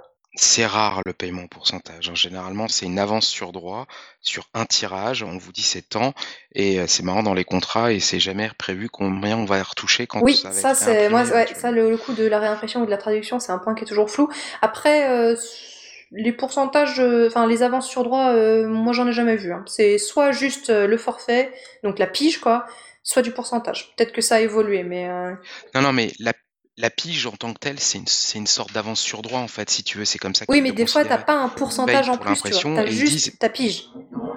Ah oui, non, ah non, ah non. C'est soit il y a, y a quelques rares auteurs qui ont pu être payés avec des pourcentages, mais généralement c'est euh, c'est c'est t'as un tirage, t'es payé tant et basta. Et comme il n'y a pas de contrat, bah tu sais pas ce qui se passe quand l'éditeur va imprimer et il est bien content qu'il n'y a pas quoi. Il est bien content ou il sait pas, il se, il se soucie pas de ces genres de choses là et il réimprime et tu vois pas. Moi j'ai eu de- plusieurs de contrats en pourcentage.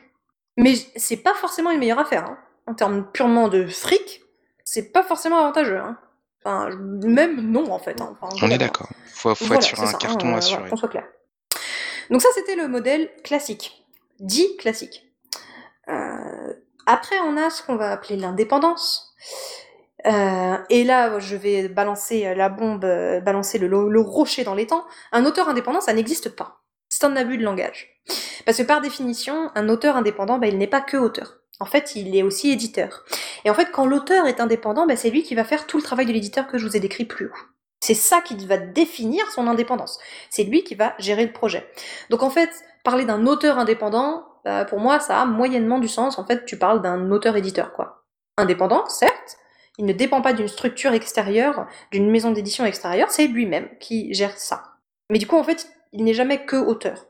Donc, dire qu'on peut vivre de, du fait de l'écriture du jeu de rôle, c'est faux. Par contre, est-ce que tu peux sans doute vivre du fait d'écrire, d'éditer, de maqueter, d'illustrer, de publier, d'animer, tout ça Ça, ouais, sans doute, de distribuer. Tu peux sans doute. C'est compliqué, il y en a qui le font, hein. Joanne Scipion ou le Grumpf. Voilà, ce sont des gens qui sont en effet indépendants, qui vont tout faire eux-mêmes. Alors, faut être un peu couteau suisse, hein, c'est, c'est pas simple. Et au final, le modèle qu'on retrouve le plus souvent, c'est une sorte de semi-indépendant, c'est-à-dire que c'est toi qui gères, mais tu fais pas tout toi-même. Euh, tu vas quand même travailler avec une maquettiste, avec une illustratrice, euh, voilà. C'est, on travaille jamais tout seul. Enfin, il y a forcément un moment où tu vas contacter un imprimeur. A priori, c'est pas toi qui vas les imprimer chez toi. Donc voilà, on n'est jamais vraiment tout seul dans son projet. Mais par contre, bah, l'indépendance, elle se définit par le fait qu'en fait, c'est toi qui assumes ce rôle d'éditeur et de chef de projet. Mais du coup, dans ce cas-là, tu n'es pas que auteur, en fait. C'est un autre travail. que tu fais en plus. Avec toute la difficulté que ça, suppose d'être auteur et éditeur, c'est-à-dire de réussir à rendre un, un manuscrit euh, euh, aussi bon que possible, parce que bah, ton cerveau, quand tu fais ta relecture, il a tendance à, euh, à combler les blancs ou à les, les trucs qui sont problématiques. Ton Et cerveau à tout sorte que trouver génial. Après, il y a des indépendants qui vont aussi aller chercher des relecteurs extérieurs euh, pour, euh, pour justement avoir un regard autre, euh, ou même des, des relecteurs, des testeurs, etc. Oui. Après, euh, souvent dans l'indépendance, il y a une sorte de euh, semi-formalisation où c'est des gens que tu vas leur demander euh, comme un service de te relire. Et c'est pas pareil quand même. Si tu demandes à ton pote de relire ton jeu pour te faire une critique, et si tu fais appel à un relecteur avec qui tu n'as pas vraiment de lien euh, autre que professionnel, euh, et qu'il y a un contrat et que tu le payes pour faire ça, parce que oui, il y a aussi normalement des relecteurs dans la boucle, euh, ça t'assure pas la même chose quand même. C'est quand même pas pareil.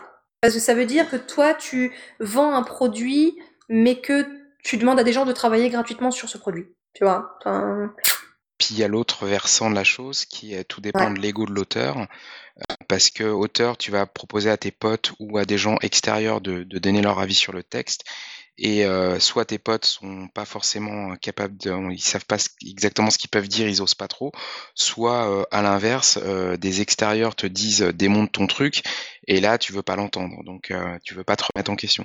Donc moi je trouve que de, de ce point de vue-là, pour faire un bon jeu, même en tant qu'indépendant, mais c'est aussi valable avec un jeu d'éditeur, c'est que le curseur de l'ego a un impact sur le résultat final oui, du jeu. ça, dans toute œuvre de cré... enfin, dans tout travail de création, globalement, hein, c'est vrai. C'est le moment de parler Star Wars, non? Non, là, non, je ne me lancerai pas là-dedans. On- L'émission va déjà être beaucoup trop longue, donc. euh, Non, je finirai. Ou de Warhammer, ou de Warhammer 4. Je finirai avec un tout petit point, euh, c'est le financement participatif dans tout ça. Euh, le financement participatif, il va venir répondre à deux questions. Avec quel argent je vais financer tous les frais de création qu'on a mentionné plus tôt? Et comment je vais faire ma com? Comme on l'a dit, le jeu de rôle c'est un milieu, on va dire semi-pro. Quasiment tout le monde a un travail à côté, euh, donc euh, bah, la thune est rare.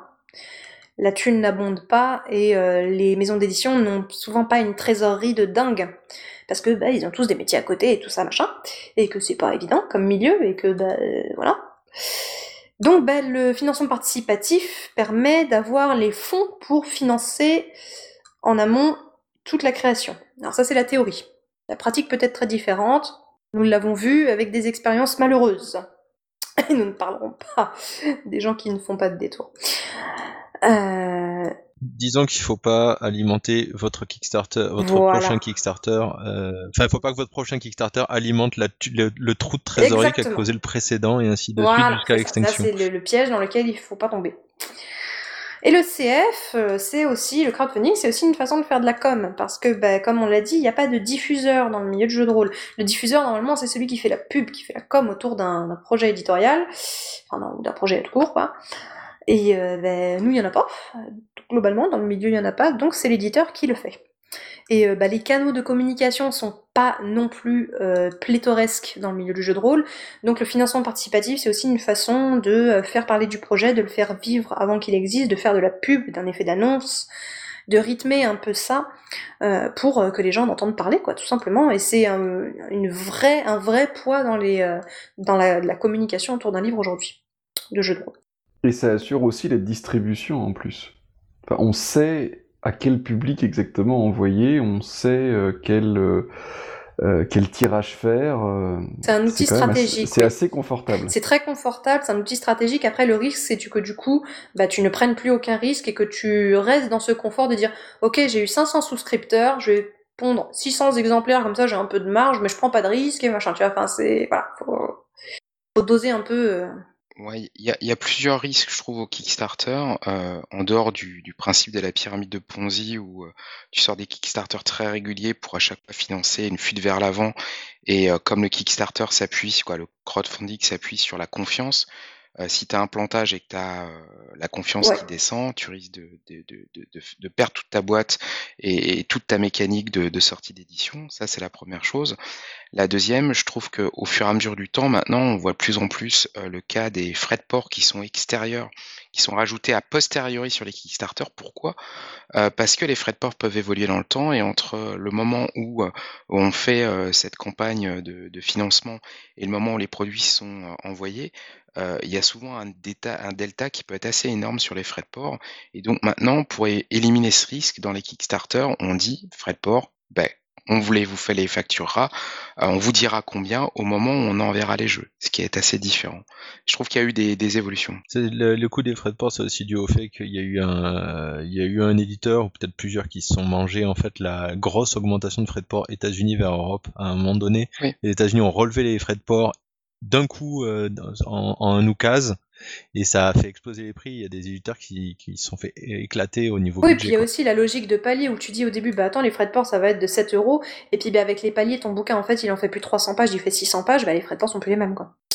Mais ce serait un sujet à part entière, les crowdfunding. Donc c'était vraiment juste pour finir, attention à ce qu'on ne, ne, ne, s'engouffre pas euh, là-dedans, parce que je vous préviens, on a encore un gros bébé qui débarque après. Hein. Donc. Euh...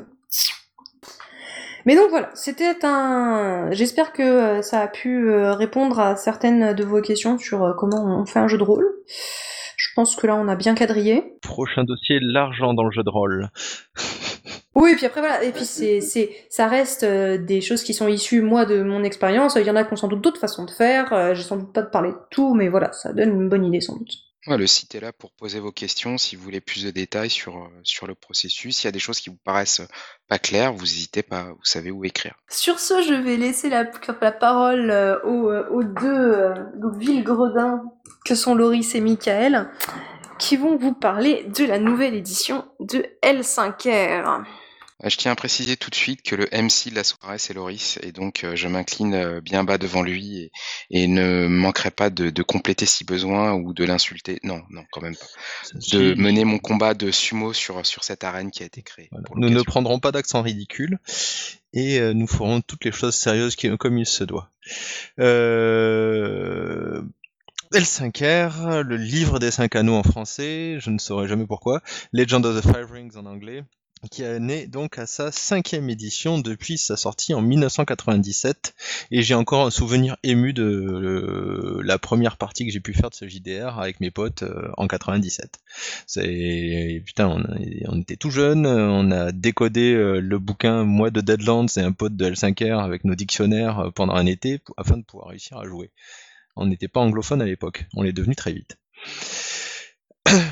L5R, donc, c'est une longue histoire d'amour. Euh, pour Michael, c'est encore plus qu'une histoire d'amour, puisque euh, la V1, je sais qu'il a mis plus les doigts dedans que moi. fait La V1 et la V2. Je, je me suis arrêté, je crois, aux deux livres de base de la V2. D'accord. Et un Rokugan D20 aussi, pardon. Ouh, le D20. Donc pour un léger historique, euh, L5R, donc c'est avant tout un jeu de cartes à collectionner qui a été appuyé par une série de nouvelles et, euh, et donc un jeu de rôle qui est sorti un petit peu plus tard, même s'il était prévu dès le départ il est arrivé, il a mis un certain temps à arriver et, euh, euh, il est devenu assez rapidement célèbre. C'est un énorme succès euh, de jeu, entre autres parce que son système était très très innovant à l'époque. On peut citer le nom de John Wick parce qu'il l'a mis en gros sur la couverture, mais il n'était pas le seul à, l'avoir designé. C'était la première fois qu'on lançait des dés, on en gardait un certain nombre. Il y avait toute une mécanique autour des D10 qui était qui était on pourrait considérer, appeler ça une évolution du storyteller system, mais euh, elle était franchement originale et rendait extrêmement bien l'univers qui était derrière, l'univers de L5R. Euh, donc l'univers de L5R, c'est du médiéval fantastique japonisant, euh, asiatisant parce que c'est un énorme melting pot carton-pâte de tous les clichés euh, que peuvent avoir les gaijin sur le, passé du Japon et de la Chine. Donc avec des samouraïs très très honorables, des shugenja, euh, donc des magiciens euh, qui font appel aux esprits pour balancer des grosses boules de feu, des duels au, au, katana qui se règlent en un coup, des mecs, des moines tatoués qui sont capables de marcher sur la cime des arbres et de cracher du feu grâce à leur tatouage de dragon. Ce n'est pas que le Japon, il y a aussi la Chine et la, Mongolie, tout ça est mélangé euh, joyeusement. Et tout se passe dans un, empire fermé qu'on appelle le Rokugan, qui a connu mille ans de paix, euh, ou presque, hein, parce que les suppléments ont fini par nous raconter l'histoire du Rokugan et que ça s'est pas si bien passé que ça. Rokugan est un empire féodal, euh, donc ça veut dire que toutes les terres appartiennent à l'empereur, qui en a donné la garde à sept clans. Pour une, des raisons historiques, euh, les clans étaient montés par des sont, sont à l'origine créés par des, des dieux tombés sur la terre. Euh, ils étaient plus que sept. Il y en a un qui est tombé dans les enfers et qui est devenu le grand méchant de notre histoire. Tous les clans majeurs descendent d'un dieu. Il y a d'autres clans euh, supplémentaires qu'on appelle les clans mineurs, le clan de la menthe, le clan du, je sais pas moi, le clan du renard, euh, de la libellule, euh, de l'axolotl, enfin euh, voilà, vous prenez tout ce que vous voulez. L'idée étant que ces clans euh, sont quand même pas en super J'adore le clan du blaireau. Ah, le clan du blaireau. Tout de suite, c'est vendeur auprès des, euh, au- auprès de tes potes. Euh, tu fais quoi, toi? Moi, je suis du clan du blaireau. Ah ouais. Pour les anglophones, ça devait pas sonner pareil, mais pour les francophones, bon. Ouais, c'était un peu comme euh, je suis une jeune fille de la grue. Ah, bon, ben, tu l'as garé où? C'était quand même assez particulier. Je connais des gens qui traduisaient en héron d'ailleurs, pour euh, éviter le problème. Bref, passons. Euh, L5R, cette première édition, on a connu trois après, donc euh, quatrième édition, euh, qui ont toutes eu des succès euh, différents, mais globalement c'était la même lignée de règles avec des évolutions, et tout ça suivait donc l'univers du jeu de cartes qui à force de tournois et d'évolution d'une storyline via des, les résultats de ces tournois est devenu un grand porte-nawak euh, où on a euh, les grands méchants qui deviennent un grand clan accepté par l'empire plus ou moins enfin je sais pas j'ai pas suivi mais pff, il y a eu un moment donné où en fait j'ai décroché parce que ça devenait vraiment trop n'importe quoi mais euh, la quatrième édition et la dernière en date malgré son, univers assez particulier a quand même euh, encore aujourd'hui un grand, un grand amour de beaucoup de fans euh, qui ne sont pas forcément passés à cette nouvelle édition, la V5. Pourquoi ce, ce fossé? Eh bien la V5, la cinquième édition de Legends of Rings n'est pas du même éditeur. Euh, ce n'est plus Alderac Entertainment Group, mais euh, Fantasy Flight Games. Et Fantasy Flight Games, en rachetant toute la propriété intellectuelle de L5R, a relancé d'abord le jeu de cartes, qui n'est plus à collectionner, qui est un Living Card Games, en gros, vous avez toutes les cartes de chaque extension en une boîte à chaque fois, donc ça limite un peu la collecte. Et pour euh, attirer des nouveaux fans tout en essayant de faire revenir les anciens, euh, ils ont proposé un reboot de l'univers. En gros, on revient au départ de l'histoire de la V1 euh, en changeant quelques données. En gros, on part du même point de départ et on va essayer de changer, de pas avoir la même histoire. Donc euh, pour ceux, les, pour les anciens, non, il n'y a pas eu de clan de, de coup d'état du clan du Scorpion. Euh, ce sont des pourris, mais ils sont encore à l'intérieur. Ils sont, ils pissent à l'extérieur de la tente, ils pissent pas encore, à ils sont pas encore dehors à pisser à l'intérieur. Euh, ce background évolue au cours de, avec les, résultats de tournoi du, du jeu. Il y a toujours les nouvelles, euh, des petites nouvelles littéraires qui font avancer l'histoire autour de très, de- d'un, d'une- d'un cast de grands personnages que vous pouvez lire gratuitement sur Internet. Il y aura le lien dans le post de Radio Rollist. Et euh, donc, ils ont sorti évidemment le jeu de rôle qui était très attendu. Et ils y sont pas allés de main morte. Euh, c'est un jeu qui est, le- en termes de, de, de, de jeu, le jeu est magnifique. Euh, on n'en entend pas moins de FFG, quoi. C'est illustré euh, avec des avec l'énorme stock d'illustrations du jeu de cartes, plus des nouvelles illustrations. C'est du tout en couleur, c'est un énorme livre, c'est magnifique. Il y a une boîte d'initiation euh, où vous prenez euh, trois ou quatre, je sais plus, euh, personnages débutants qui vont passer le fameux tournoi de topaz. Quatre. Il y a 4 et puis tu télécharges des personnages en plus. voilà, j'allais y venir. Chaque bouquin, euh, chaque supplément est accompagné de suppléments gratuits en ligne, de petite taille, mais qui font partie vraiment de la gamme. Euh, je- par exemple, donc la boîte d'initiation contient, euh, propose en plus en ligne trois personnages supplémentaires, donc pour qu'il y en ait un pour chaque clan majeur.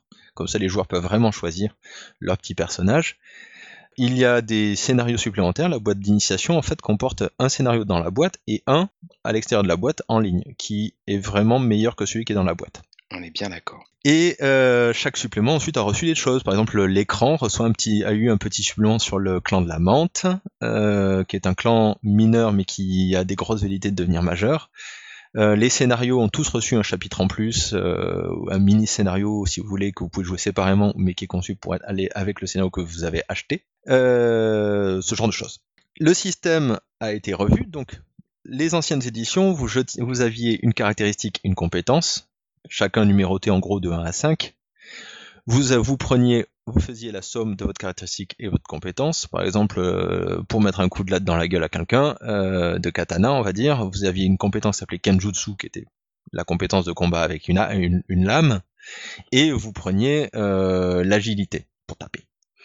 Vous ajoutiez les deux, mettons, ça vous faisait 7 dés, ça vous fait une poignée de dés, et vous en gardiez autant que, alors là ça dépend de l'édition, soit votre caractéristique, soit ce qui s'appelait l'anneau. Donc les cinq éléments, Legend of the Fire Ring, cinq éléments. L'agilité faisait partie de l'élément du feu. Il y a aussi l'eau, la terre, l'air et le vide. Et donc vous gardiez autant de dés que votre feu. Ça dépend vraiment de l'édition. En cinquième édition, donc ça c'était des dés 10 et on comptait, vous gardiez un certain nombre de dés, vous faisiez la somme et vous fallait passer un seuil. Si vous passiez le seuil, félicitations, vous avez réussi. Si vous avez passé le seuil de plein et que vous l'avez annoncé avant, ben euh, vous faites encore plus de dégâts, encore plus de, de trucs waouh, c'est très chouette. En cinquième édition, donc les règles changent parce qu'il y a des dés spéciaux. Chez FFG, on kiffe les dés spéciaux, mais ça va encore. Il y a que deux dés spéciaux. Il vous s'en faut cinq de chaque. C'est vendu dans un petit sachet. Il y a une application pour les remplacer si vous voulez. Vous pouvez vous démerder avec des dés, avec des gommettes. Il y a tout un tas de méthodes. Ces dés spéciaux, en fait, comportent un certain nombre de symboles, et au lieu d'avoir à faire la somme euh, des dés que vous avez lancés, de, que vous gardez, euh, vous allez dire- directement lire un nombre de succès. Là où c'est rigolo, c'est que ces succès vont être accompagnés en fait de petits trucs annexes. Donc soit des, du strife, donc du conflit intérieur, votre personnage il peut être, il peut se retrouver à être énervé ou excité, etc. Dans un monde où on essaie de pas montrer ses émotions, ça peut lui poser problème. Ou alors des opportunités qui lui permettent de faire des trucs en plus. Euh, c'est un peu votre et dans Vasberg du oui et ou du non et. Voilà, c'est le et. Et justement, ça s'appelle, je crois, aubaine en français, ce qui nous donne un deuxième raccord avec Wasberg. Effectivement. Donc ce système-là, euh, donc ces dés euh, sont là pour faciliter la lecture. euh, donc il y, a y a toute une mécanique en fait autour de ces divers composants. C'est-à-dire que les succès, bon, c'est euh, la base, mais autour des opportunités et donc de ce fameux strife. Votre personnage a un focus et que si jamais sa quantité, il va cumuler le strife, mais vous pouvez choisir des dés ne comportant pas de strife. Il y a des dés avec du succès et un petit symbole de strife. Il y a des dés sans succès avec du strife. En gros, vous choisissez les dés et vous allez avoir plus ou moins de strife ou réussir plus ou moins bien, euh, un genre réussir moins bien pour avoir moins de strife, euh, pour euh, avoir moins de problèmes dans la suite. Et votre, et votre strife, s'il augmente, s'il va trop loin, à un en fait, vous allez péter les plombs et, euh, perdre un peu la face, euh, ou vous laisser emporter en fait par vos émotions, et ça va généralement mal se passer. Les opportunités, elles vont vous permettre, en fait, il y a tout un tas de mécaniques qui vont dire, bah, dépenser tant d'opportunités, une, deux, trois, douze, et vous pourrez obtenir, faire plus de dégâts, faire euh, toucher un endroit précis, obtenir un avantage quelconque, ce genre de choses. Ou, en dernier recours, bah, chaque opportunité annule un strife. Comme ça, vous n'êtes pas, trop embêté. Au niveau du background, on a le, toujours l'empire d'Emeraude, le Rokugan, euh, donc est revenu à zéro. Il y a les sept clans majeurs. Euh, la Mante est un clan mineur. Il n'y a pas de clan de l'araignée. Ce royaume est au sud bordé par l'outre-monde, donc le, frère des grands dieux qui sont tombés sur Terre, qui ont qui ont fondé les grands clans. Bah lui, il est tombé dans un grand trou là qui l'a amené directement en enfer et depuis, en fait, ben, il, a fait des liens, euh, il a passé des alliances avec l'enfer pour balancer des grosses créatures dégueulasses sur le Rokugan qu'il essaye de détruire euh, avec tout ce qu'il peut. Il a des grosses armées pleines d'ogres, de gobelins et d'onis, mais il a aussi, et là c'est le thème de l'ennemi intérieur, des sorciers maléfiques qui se planquent au sein de l'Empire et qui essayent de le ronger de l'intérieur. En gros, si vous avez joué à Warhammer, vous vous rappelez l'ennemi intérieur, ben, c'est exactement ça. L'outre la magie maléfique, en fait, elle vous corrompt, il y a la, souillure de l'outre-monde, vous commencez à devenir soit dément, soit euh, complètement mutant avec des, trucs dégueulasses partout, soit les deux. Enfin bref, votre, votre avenir est quand même pas joyeux joyeux, sauf si vous devenez très très bourrin. Euh, la gamme.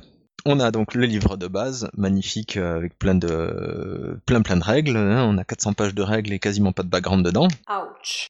J'y reviendrai. On a, on a un bouquin qui lui euh, raconte tout l'Empire d'Emeraude, qui s'appelle Hé hé, l'Empire d'Emeraude. On a un bouquin qui décrit l'Outre-Monde, qui s'appelle, est-ce qu'il y en a qui suivent? L'outre-monde Bravo Nous avons aussi euh, qui sont sortis euh, bah, l'écran qui est superbe, c'est le plus beau de la gamme, Oh non, clairement de toute la série. oui, voilà. Euh, et nous allons avoir, euh, nous avons un supplément sur les palais et euh, le- l'aspect de courtisanerie du, de l'Empire, et enfin un dernier sur les Ronins qui est annoncé et qui n'est pas encore sorti. Tout ça, chaque bouquin a été accompagné d'un scénario. Et viennent d'annoncer un supplément sur les royaumes d'Ivoire. Euh, non, c'est pas un supplément sur les royaumes d'ivoire, c'est c'est un chapitre dans le supplément sur les Ronins. Presque.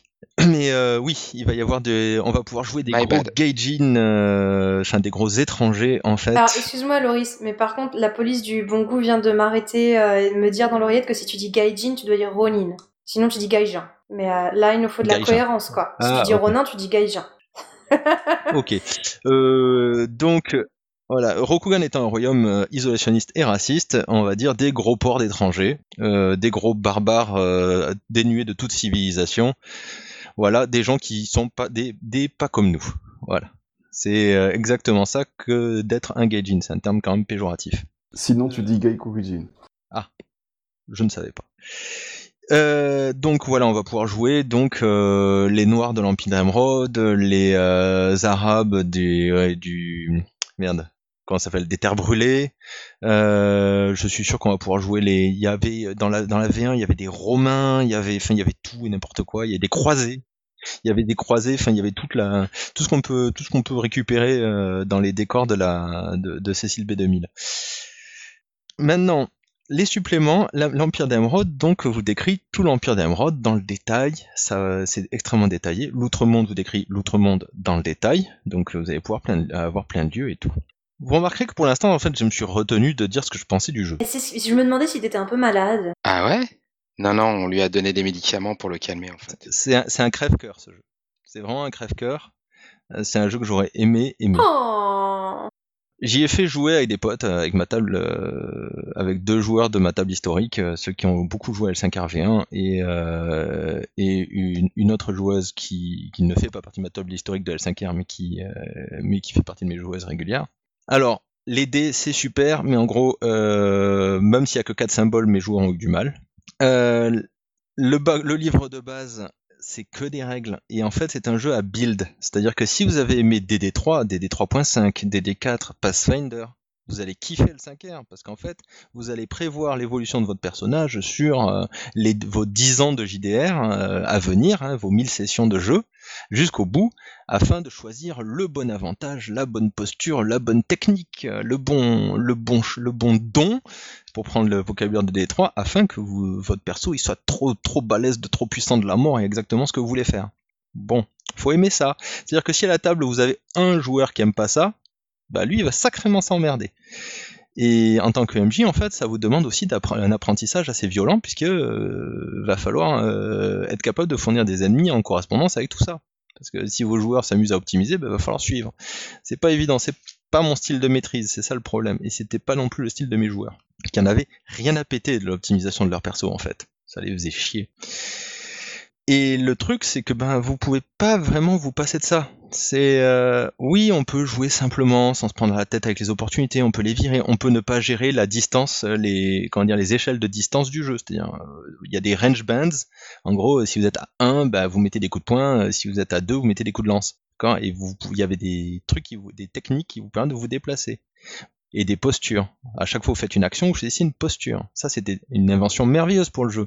À chaque fois que je ferai une action, je, dé- je déclare en tant que joueur comment mon personnage va s'y prendre. Il- S'il y met le feu, il y va de manière impétueuse. S'il y s'il prend l'eau, il y va de manière inattendue. S'il prend la terre, bah, il est plutôt en mode, euh, je le prends, je prends les recettes plutôt, euh, plutôt sûres. Bon. Si vous éliminez les règles spéciales euh, qui vous emmerdent, ben en fait, la posture de l'eau, par exemple, ne sert quasiment plus à rien. Sur 5, c'est un peu dommage. Les techniques qui utilisent les distances de combat ne servent plus à rien. Les lances euh, ne sont plus, ça sert plus à rien d'avoir une lance ou de se battre avec une hallebarde. Parce qu'en fait, ben, vous venez d'éliminer les règles qui s'en servent.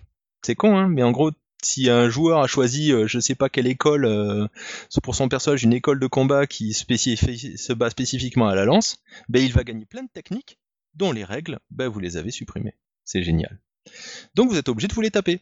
Et c'est là où mes joueurs, en fait, j'ai été obligé de leur imprimer des tonnes d'endes de jeux pour qu'ils mémorisent que bah, s'ils claquent deux opportunités comme ci, il leur arrive ça, s'ils claquent une opportunité comme ça, ils ont un avantage. Et il faut savoir que votre action, la posture que vous avez choisie vous donne des opportunités spéciales. Il y a les opportunités de base déjà. Ensuite, votre posture vous donne des opportunités spéciales. La technique que vous avez utilisée vous donne des opportunités spéciales. L'arme que vous avez utilisée vous donne des opportunités spéciales. Et éventuellement, vous pouvez en avoir d'autres dues au terrain et à d'autres choses. Ce qui vous fait une liste à l'après-vert qui vous êtes censé connaître.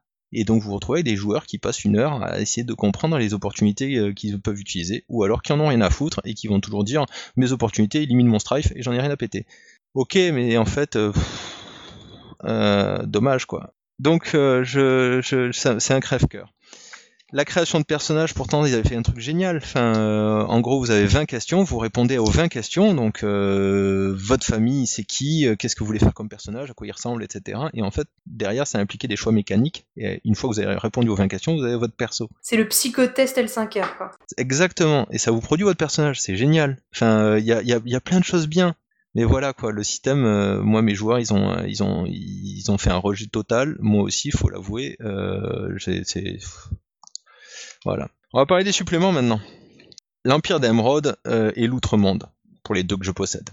L'Empire d'Emeraude, euh, ça recouvre tout l'Empire d'Emeraude, c'est super chouette. Euh, si vous connaissez pas du tout le Japon médiéval, etc., vous allez apprendre des trucs. Ça vous décrit les clans, etc., machin. Mais alors, il y, a des passages, faut se les fader. Hein. En gros, ouais, vous avez une description d'un monastère ou d'un palais dans l'Empire. C'est super cool, c'est super chouette. Euh, mais on vous dit aussi, euh, alors euh, quand c'est un palais d'un clan riche, il a plus de tours qu'un palais d'un clan pauvre. Putain, j'y aurais pas pensé moi-même. Ou alors, quand on est paysan, c'est super dur parce qu'en gros, voilà, s'il gèle, vous allez perdre votre récolte. S'il y a la guerre, vous allez perdre votre récolte. J'y aurais pas pensé moi-même. Alors, soit c'est pour les gens vraiment nuls en histoire et handicapés de Wikipédia, ou qui n'ont pas envie de se documenter en dehors de leur livre de JDR. Moi, je veux bien, mais enfin, je suis capable d'imaginer qu'un clan plus riche, il a plus son, le château, il a plus de tours, quoi. C'est, j'avais pas besoin de ça. Et c'est pas tant ça le problème qu'en fait, euh, les, les, bouquins que j'ai lus n'ont pas de souffle. Il y a pas de, ça, ça, ça m'a pas transporté quoi. J'ai pas été là, waouh quoi. Je suis d'accord avec toi, Laurie, sur le fait que ça manque de souffle dans l'écriture. Mais euh, moi, ce que je trouve, c'est que le supplément Emerald Empire, quoi, l'Empire d'Emeraude, reprend bien tous les aspects euh, du quotidien, de l'histoire, de comment les, les, particularités de chaque clan. Et donc, euh, autant le livre de base euh, n'a quasiment aucun background, il n'y a que l'historique en fait, mm. l'histoire fondatrice, euh, autant ce supplément, il est juste indispensable. Mais euh, du coup, euh, concrètement, euh, si t'achètes que le livre de base, tu fais comment pour jouer? Bah, il y a, y a, quand même de quoi. Y a, y a, en fait, c'est comme dans Donjons et Dragons. Le background, il est entre les lignes de, de, du, de, de, comment dire, de la technique tu as ça et tu as toutes les nouvelles gratos euh, qui décrivent l'univers. Si tu as joué au jeu de cartes, en fait, t'as besoin que du livre de base. D'accord. Le... Donc, je suis assez raccord avec ce que dit Michael. Hein. C'est euh, où est-ce qu'on place le curseur en fait sur nos attentes par rapport au contenu. Et si quelqu'un qui a jamais joué à L5R, euh, il sera plus content que, que les vieux routards qui se disent ouais bon, euh, ça manque de, c'est pas top quoi. L'outre-monde, le supplément sur l'outre-monde, c'est un peu pareil, c'est-à-dire qu'il y a des choses chouettes dedans, il y a des cartes magnifiques et tout. Et après, on nous décrit donc l'outre-monde. L'outre-monde, c'est un endroit super dangereux. En fait, rien que le fait d'y être, c'est l'enclos de Tchernobyl. C'est-à-dire que le fait d'y être, vous allez recevoir de la souillure de l'outre-monde. Vous êtes et être souillé fait de vous un paria. Donc c'est un endroit où, on n'est pas trop censé aller. Alors évidemment, euh, c'est vous allez y envoyer vos personnages. Ça vous décrit aussi tout un tas de monstres, etc. Vous pouvez balancer la gueule de vos personnages et euh, la magie noire. Là, ce que je lui reproche à ce supplément, c'est euh, que comme dans les, enfin, que en gros, ça vous décrit des lieux où vous n'allez pas envoyer vos PJ. C'est-à-dire que les monstres, etc., ça c'est toujours utile. Les lieux qui sont décrits dans l'outre-monde, par contre, il y a le château Iruma, qui est le château où en gros tous les personnages de L5R ils y sont allés ou quasiment, parce qu'en gros c'est le, scénario qui accompagne la sortie du supplément Shadowlands pour la cinquième édition emmène les PJ au, château Iruma comme deux ou trois scénarios dans la gamme antérieure. Donc forcément, à un moment donné, vous avez envoyé un personnage au château Iruma. Ok, super. Mais les autres lieux, c'est euh, le puits, euh, l'entrée des enfers, euh, la tombe de Yushiban, etc. Des lieux où en fait vous envoyez au perso à la mort. Et ça, il n'y a rien de plus qui m'énerve que des bouquins qui décrivent des trucs injouables. Voilà. Alors c'est jouable, mais comme un, mais pour un, un, final de campagne en mode waouh quoi. Moi j'ai j'ai fait une campagne où euh, les persos ont buté foulingue, littéralement. Mais c'était la fin de la campagne, c'était le climax, c'était euh, voilà, tous les événements avaient amené à ça. Inversement, moi j'ai aussi fait une première partie de L5R où la première chose qu'on a fait c'était de sortir du Rokugan. Oui. Bah quand on t'a vendu on va jouer dans le Japon médiéval et la première chose que tu fais c'est te retrouver dans le désert. Bon. Oui, non, c'est sûr. Mais ce que je regrette en fait, c'est qu'il n'y ait pas quelques, quelques lieux accessibles décrits, comme dans euh, les porteurs de jade par exemple, c'est-à-dire des lieux qui sont dangereux, c'est l'outre-monde, c'est dangereux, mais où euh, je peux faire une petite partie euh, où je peux envoyer des personnages sans les cabosser trop quoi. Et d'ailleurs, c'est le problème du scénario qui est vendu avec euh, avec Shadowlands, Mask of the c'est que les personnages vont aller assez loin dans, l'outre-monde et littéralement, il y a un encadré comment pas trop cabosser tes personnages. Ben, en ce moment-là, si tu veux pas les cabosser, tu fais un scénario où en fait ils vont aller dans un endroit un peu plus calme d'outre-monde, enfin calme entre guillemets quoi, mais place le curseur correctement, ça sera plus simple. Et puis le château Iruma, bon, bah, c'est gentil, mais c'est la quatrième fois, quoi. Euh, je me lasse. Euh, clairement, c'est exactement pas le supplément qu'aurait dû apparaître juste derrière Emerald Empire, mais c'est clairement un supplément qui aura dû apparaître bien plus tard euh, pour pouvoir te dépeindre en effet ce qui se passe là-bas, mais pas pour que ce soit un terrain de jeu ou avec des choses qui soient proches. Et pour le coup, Winter's Embrace qui s'intéresse aux cours d'hiver, c'est lui qui devait être juste derrière Emerald Empire, en fait, clairement. En effet.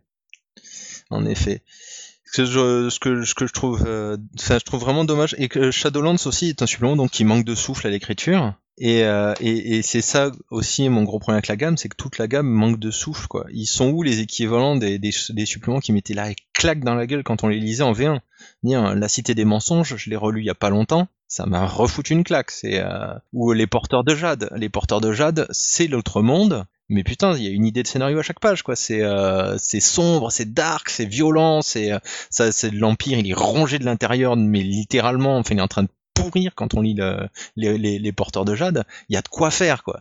Là, j'ai euh, alors euh, il y a un gobelin. Alors vous avancez de 3 mètres et vous trouvez un gobelin, quoi. C'est c'est c'est. Non, c'est sûr que ça ça manque globalement de souffle dans l'écriture sur autant tous les suppléments autant qu'ils sont. Euh, il n'y a pas de prise de risque de ce point de vue-là. Euh, et puis peut-être que c'est aussi le fatalisme de se dire tout a déjà été fait dans les premières éditions, le collate, l'ombre, la cité des mensonges, tout ça. Mais du coup, ils veulent faire quelque chose qui regroupe toutes les informations, surtout pour pouvoir permettre de rendre les choses jouables, mais le souffle en moins, quoi et la surprise en moins. Alors certes, en faisant des suppléments comme ça, qui compilent des informations, c'est plutôt fait pour des gens qui connaissaient pas avant. Mais d'un autre côté, les gens qui connaissent pas, qui connaissaient pas avant qui veulent se mettre à maîtriser, ils ont certainement besoin d'une mécanique qui soit plus simple, euh, tout en restant original, et euh, d'un peu de souffle dans l'écriture pour leur donner envie euh, de donner vie à, à, ces différents aspects du, du jeu, de l'univers de jeu, pardon. Ah bah c'est là, présenté comme ça, ça a l'air aride, quoi. Ouais, non, mais c'est pas aride, c'est plat. C'est plat. Il y a, y a, des informations qui sont vraiment utiles. Euh, pour revenir sur Emerald Empire, c'est vraiment un supplément qui est utile, mais si tu connais tout l'historique de L5R et que tu as suivi la gamme, au moins en première édition, euh, la plupart des choses euh, sont éparpillées dans des quantités de suppléments. C'est pratique de tout retrouver au même endroit. Euh, mais, mais ouais, c'est plat, quoi. Donc euh, tout ce qui nous enthousiasmait ou qui a pu nous enthousiasmer dans d'autres genres euh, sur les, la première édition de Vampire la Mascarade où tu avais des surprises aussi, eh ben on, a pu ça en fait. On a un côté encyclopédique, on essaie d'aborder tout, mais euh, sans faire triper les gens en fait. Même si c'est super beau, c'est très bien illustré, la maquette est très belle, le texte est. Je suis complètement pour donner un, un, pour donner un comparatif, euh, c'est comme euh, Emerald Empire, c'est comme si tu comparais en fait lire un guide de voyage sur un pays qui te fait envie. T'as as envie de voyager, le mec te dit exactement ce qu'il ce faut aller voir, etc. Il, il te donne envie. Et euh, lire l'état du monde, le pays que vous allez visiter. Et là, c'est l'article, tu vas dans le, tu ouvres le dictionnaire et tu ouvres le dictionnaire sur le, le pays que tu vas visiter ou une encyclopédie. C'est plat, c'est neutre, c'est complet, c'est exact, mais ça t'envoie pas du rêve. Bon, mais alors là, moi, il y a un truc que je comprends pas. On m'avait vendu un match de euh, sumo sur le ring parce que vous étiez pas d'accord, et là, vous avez l'air d'être complètement d'accord. alors, moi, j'ai peut-être des, des, petits aspects sur lesquels, des petits aspects sur lesquels euh, je, je, je tempérerai le propos de Loris, mais globalement, moi aussi, j'ai maîtrisé euh, L5A, cette cinquième édition. Euh, globalement, la mécanique est, clairement trop compliquée, inutilement trop compliquée. Il y a très bons concepts. Le conflit, c'est-à-dire le strife en anglais, euh, est une, excellente idée, euh, vraiment. Euh. Mais après, il y a de fausses bonnes idées. Les approches euh, sont impossibles à mémoriser par les joueurs, donc ils sont obligés d'avoir des tables devant eux. En fait, l'impression que j'ai au niveau de la mécanique de jeu, c'est de retrouver du Warhammer 3, la toute première version, l'énorme boîte avec, on avait des cartes, on avait des postures, on avait des machins. J'ai l'impression que ils auraient pu s'inspirer plutôt de Star Wars euh, que de Warhammer 3. Star Wars était vraiment une version jouable euh, de et intelligente de, Warhammer 3. Euh, celle-là, elle, elle a pas vraiment tirer les leçons du truc et c'est dommage. Euh, on a, je suis d'accord avec euh, avec Laurie sur le fait qu'on se retrouve avec euh, une mécanique à la DD3, DD3.sec avec tous ces avantages, désavantages, techniques, école, table de cursus, le système d'expérience, tout ça. Mais franchement, on s'en fout. Moi, ramener à ça, ce que j'ai beaucoup aimé dans la gamme, c'est la mise à plat trouvée en, en trois suppléments un sur la cour, un sur le Shadowland et un sur l'Empire d'Emeraude, de trouver toutes les informations, ça m'évite d'avoir essayé de retrouver dans tous mes suppléments de première édition où j'ai telle et telle information. Ça, je trouve ça plutôt pratique. Le souffle en moins, ok, mais bon, de toute façon, moi, je sais, je sais faire vivre l'univers, donc je m'en fous, ça me gêne pas.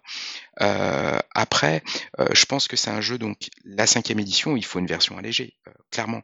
Il faut une version qui a été épurée et qui intègre que les bons concepts. Donc, euh, et pas faire mmh. un jeu d'expert comptable.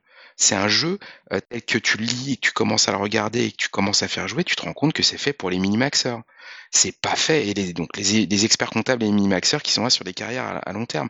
Et en plus. Alors, sans, sans, sans, utiliser des termes aussi, aussi négatifs que minimaxeur et expert comptable, en gros, si vous si votre kiff c'est le build de votre personnage et, et, et le curriculum vitae, de, de, votre personnage sur le long terme, bah ça vous allez kiffer. Si vous avez kiffé Pathfinder, vous allez kiffer le 5R25. C'est... Sauf que si tu pars sur un concept d'un personnage, tu veux faire un personnage qui sort un peu des, des sentiers battus, tu peux pas le faire. Il va falloir que t'attendes, euh, tu choisis tes bons builds pour que à terme tu puisses l'obtenir. Mais tu peux pas l'obtenir dès le démarrage. Et donc, en ce point-là, c'est un jeu qui est censé être euh, dans, dans le build, mais dès le démarrage, tu peux pas faire un concept qui soit raccord avec ce que tu veux.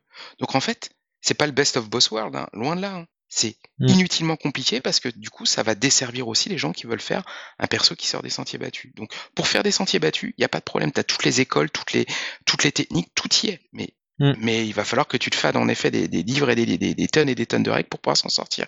Et n'oublions pas que dans le livre de base, il n'y a pas de scénario non plus. Donc, as, globalement, tu dois avoir 30 pages de conseils, à peine 30 pages de conseils au MJ, et sinon, c'est que de la règle de l'équipement, de la création de perso. T'as pas, rien de, de t'as des, bon, des archétypes de PNJ euh, si tu veux, mais tu vois, la boîte d'introduction pour moi, elle est mille fois mieux que le livre de base. Même si le scénario, le twist du scénario, le méchant, il est, il est trop caricatural. Mais dans l'absolu, mm. euh, euh, pour se faire une idée du jeu, euh, faut aller sur la boîte d'introduction, euh, et faire le, la, la, mini campagne gratuite que tu télécharges derrière. Tu te fais ton idée derrière, bah, soit tu jettes, soit tu continues. Ça dépend de tes joueurs en fait. Et toi en tant qu'MJ, comment tu te sens de le faire? Mais moi j'aimerais bien une version allégée. Bah ouais, je serais assez partant. Après, sur le dernier supplément et sur les scénarios, euh, je tempère en disant que ouais, Winter's Embrace, le supplément sur la cour d'hiver, il est plutôt bien. Euh, le scénario uh, The Sword and the, or the Scroll, euh, pardon, euh, non, c'est le scénario, c'est Winter's Embrace, c'est Court, of Stone, le scénario sur la cour. Mais Winter's Embrace, qui est le scénario euh, sur la cour, et The Sword or the Scroll, qui est euh, le, le, petit scénario gratuit que tu télécharges sur le net, et ben ça, par contre, c'était plutôt très bien vu. Je trouve ça très sympa. Et j'aime beaucoup aussi l'utilisation qu'ils ont de Doji Satsume, qui est le champion d'émeraude dans l'ancienne édition, et qui est, euh, quand tu commences la boîte d'introduction, il est mort. Et il joue un peu le rôle de Megumi, euh, la fortune que tu avais dans les tout premiers scénarios V1.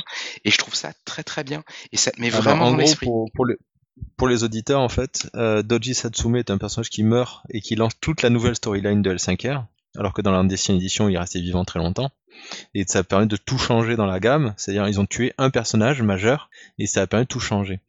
Et euh, par rapport à ce que dit, dit Michael, en fait, dans la boîte d'initiation, les personnages vont, euh, spoiler, avoir des contacts avec euh, Satsume. Enfin, il y a un lien. Et ce, ce, lien, en fait, va réapparaître dans tous les scénarios qui ont été publiés. C'est-à-dire qu'en gros, ils sont conçus pour faire une campagne. Ouais, avec le scénario de l'écran, avec tout ça. C'est très bien vu, ça franchement. Le dessin de l'écran est très, est très sympa et le, et le, l'écran est magnifique. Mask of the Oni est franchement, ah putain, c'est un essai raté quoi. Ben, C'est-à-dire qu'en gros, tout ce qui est, tout ce qui est super est évacué.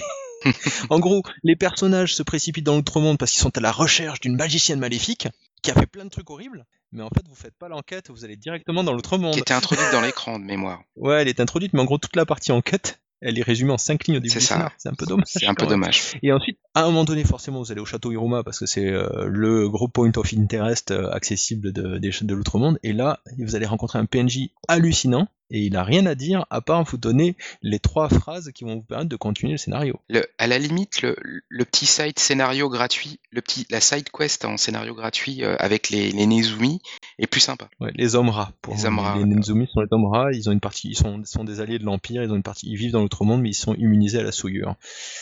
Euh, oui, c'est le, ce supplément est vraiment sympa. Ouais, moi j'ai bien Ouais. aimé. Voilà, donc c'est un peu dommage. euh, pour moi, c'est un crève-cœur. Ben, moi je pense que c'est un crève-cœur parce que nous, on connaît euh, très bien L5R par le passé. Je pense que si on éjecte le côté euh, euh, règles inutilement compliquées parce que on n'aime pas ça, mais s'il y a des gens qui aiment, je pense que ça, ça posera pas trop de problèmes.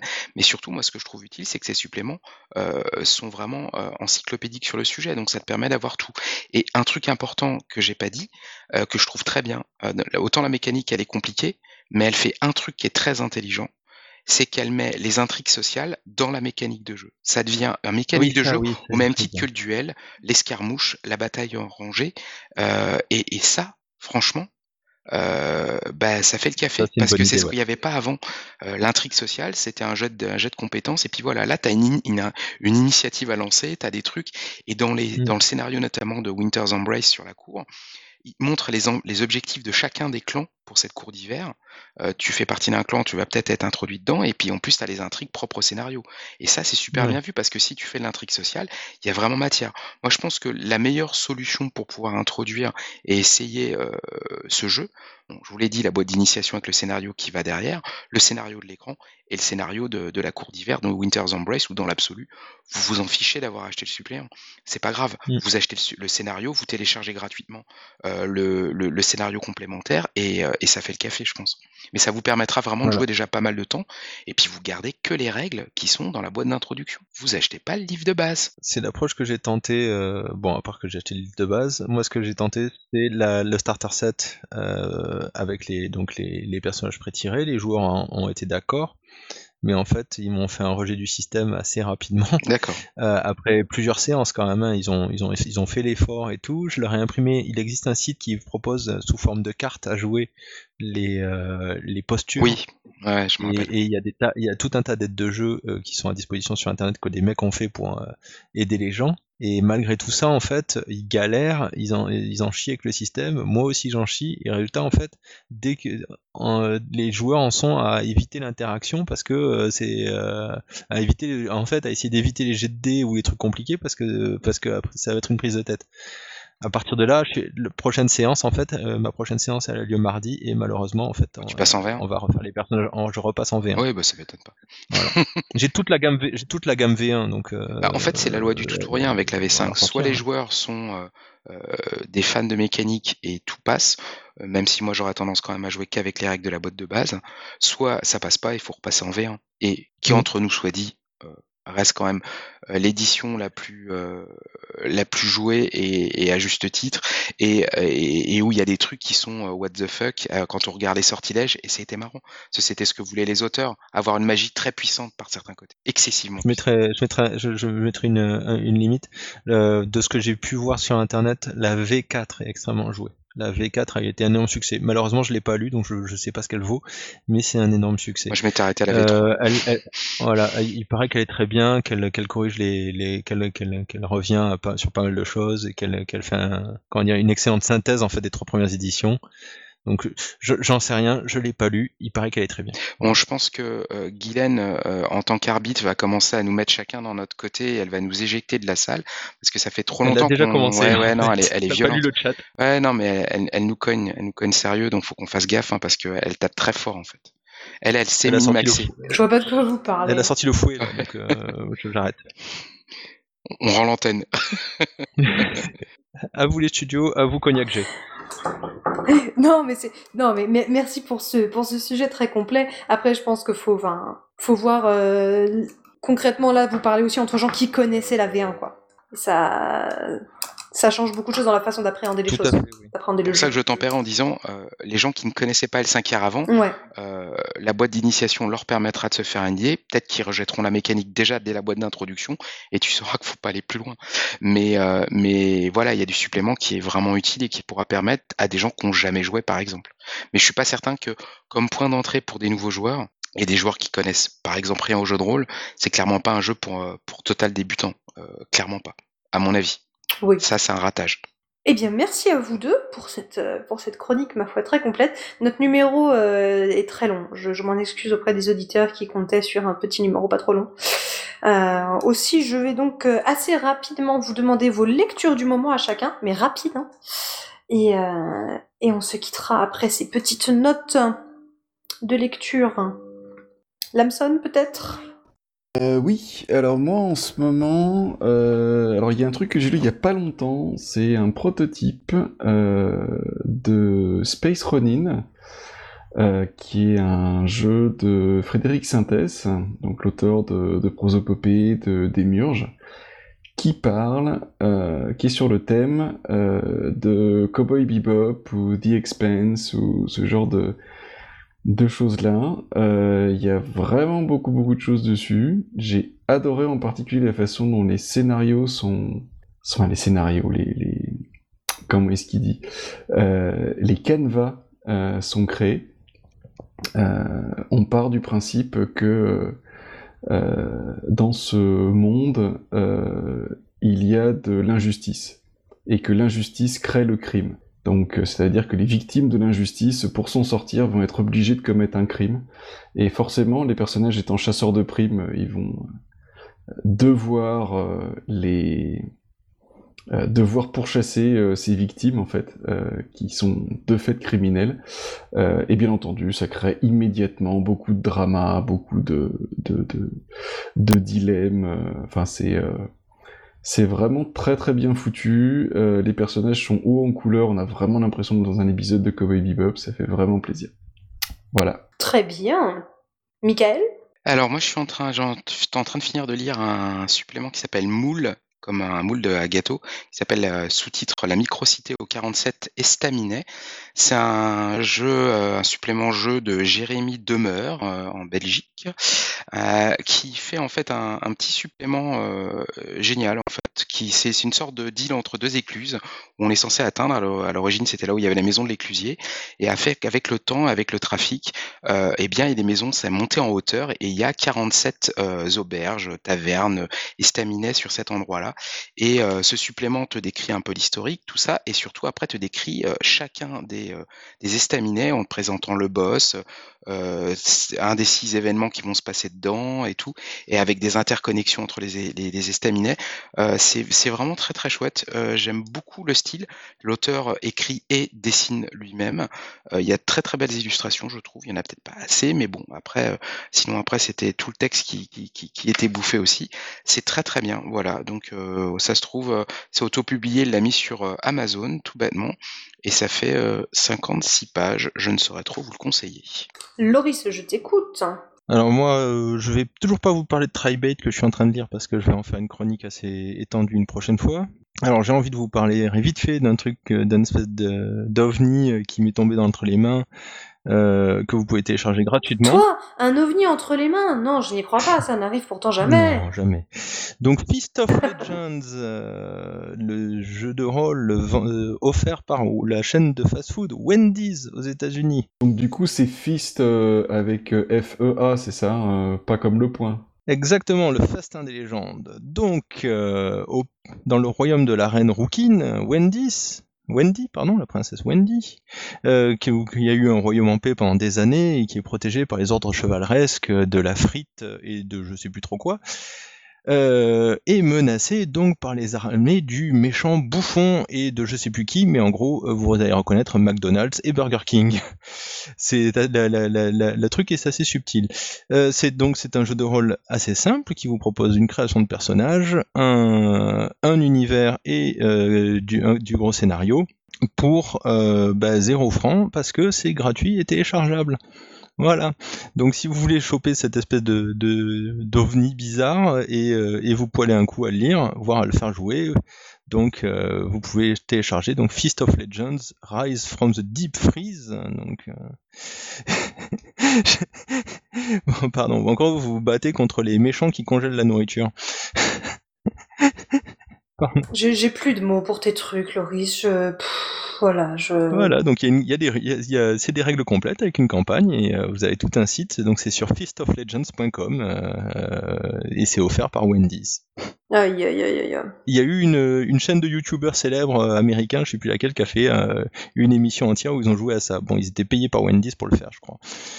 Très bien, eh bien, on ira voir ça, mais en effet, c'est assez, assez inattendu que Wendy se mette au jeu de rôle. On est vraiment tellement mainstream maintenant.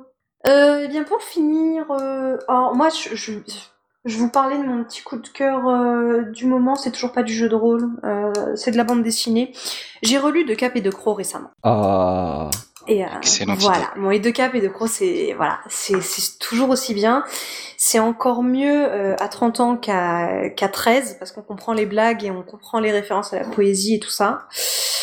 Donc c'est, euh, je l'ai vraiment apprécié à fond et j'aimerais tellement un, un vrai jeu de rôle de Capé de Croc qui inclut la dimension poétique, la dimension littéraire avec la dimension KPDP et avec la dimension animale. Il n'y avait pas un jeu amateur euh, qui avait été fait sur ça? Ben si, mais j'en avais pas grand souvenir. Euh, ça m'avait pas marqué. D'autant plus que Erol est rôliste. Hein.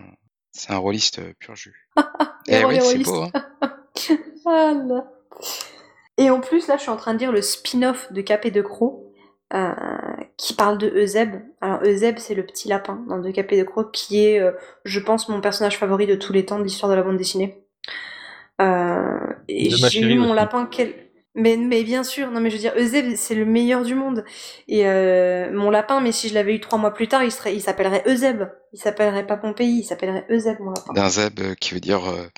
Eusebio, Eusebio, Euseb, voilà. Et, et le spin-off de Euseb est, est, aussi très très chouette, euh, dans un vieux Paris. Enfin voilà, donc je déclame mon amour à De Capé de Croc et... Et puis un, un jour peut-être euh, on verra un jeu de rôle euh, amateur ou pas. Faudrait que je regarde celui qui existe. Je me rappelle que j'avais regardé il y a bien longtemps. Mais voilà, où la poésie est prise en compte. Voilà, c'est tout. C'est mon, mon cri d'amour du soir. Milite du côté d'Olivier Legrand, peut-être qu'il nous signera un super jeu comme il en a l'habitude. c'est une bonne idée. Et, et, la fin du euh, la fin du deuxième tome justement des aventures de Z est absolument. J'ai pas lu, j'ai pas encore lu, j'ai pas fini, j'ai pas fini, j'ai pas fini. Alors révise Chantal Goya avant.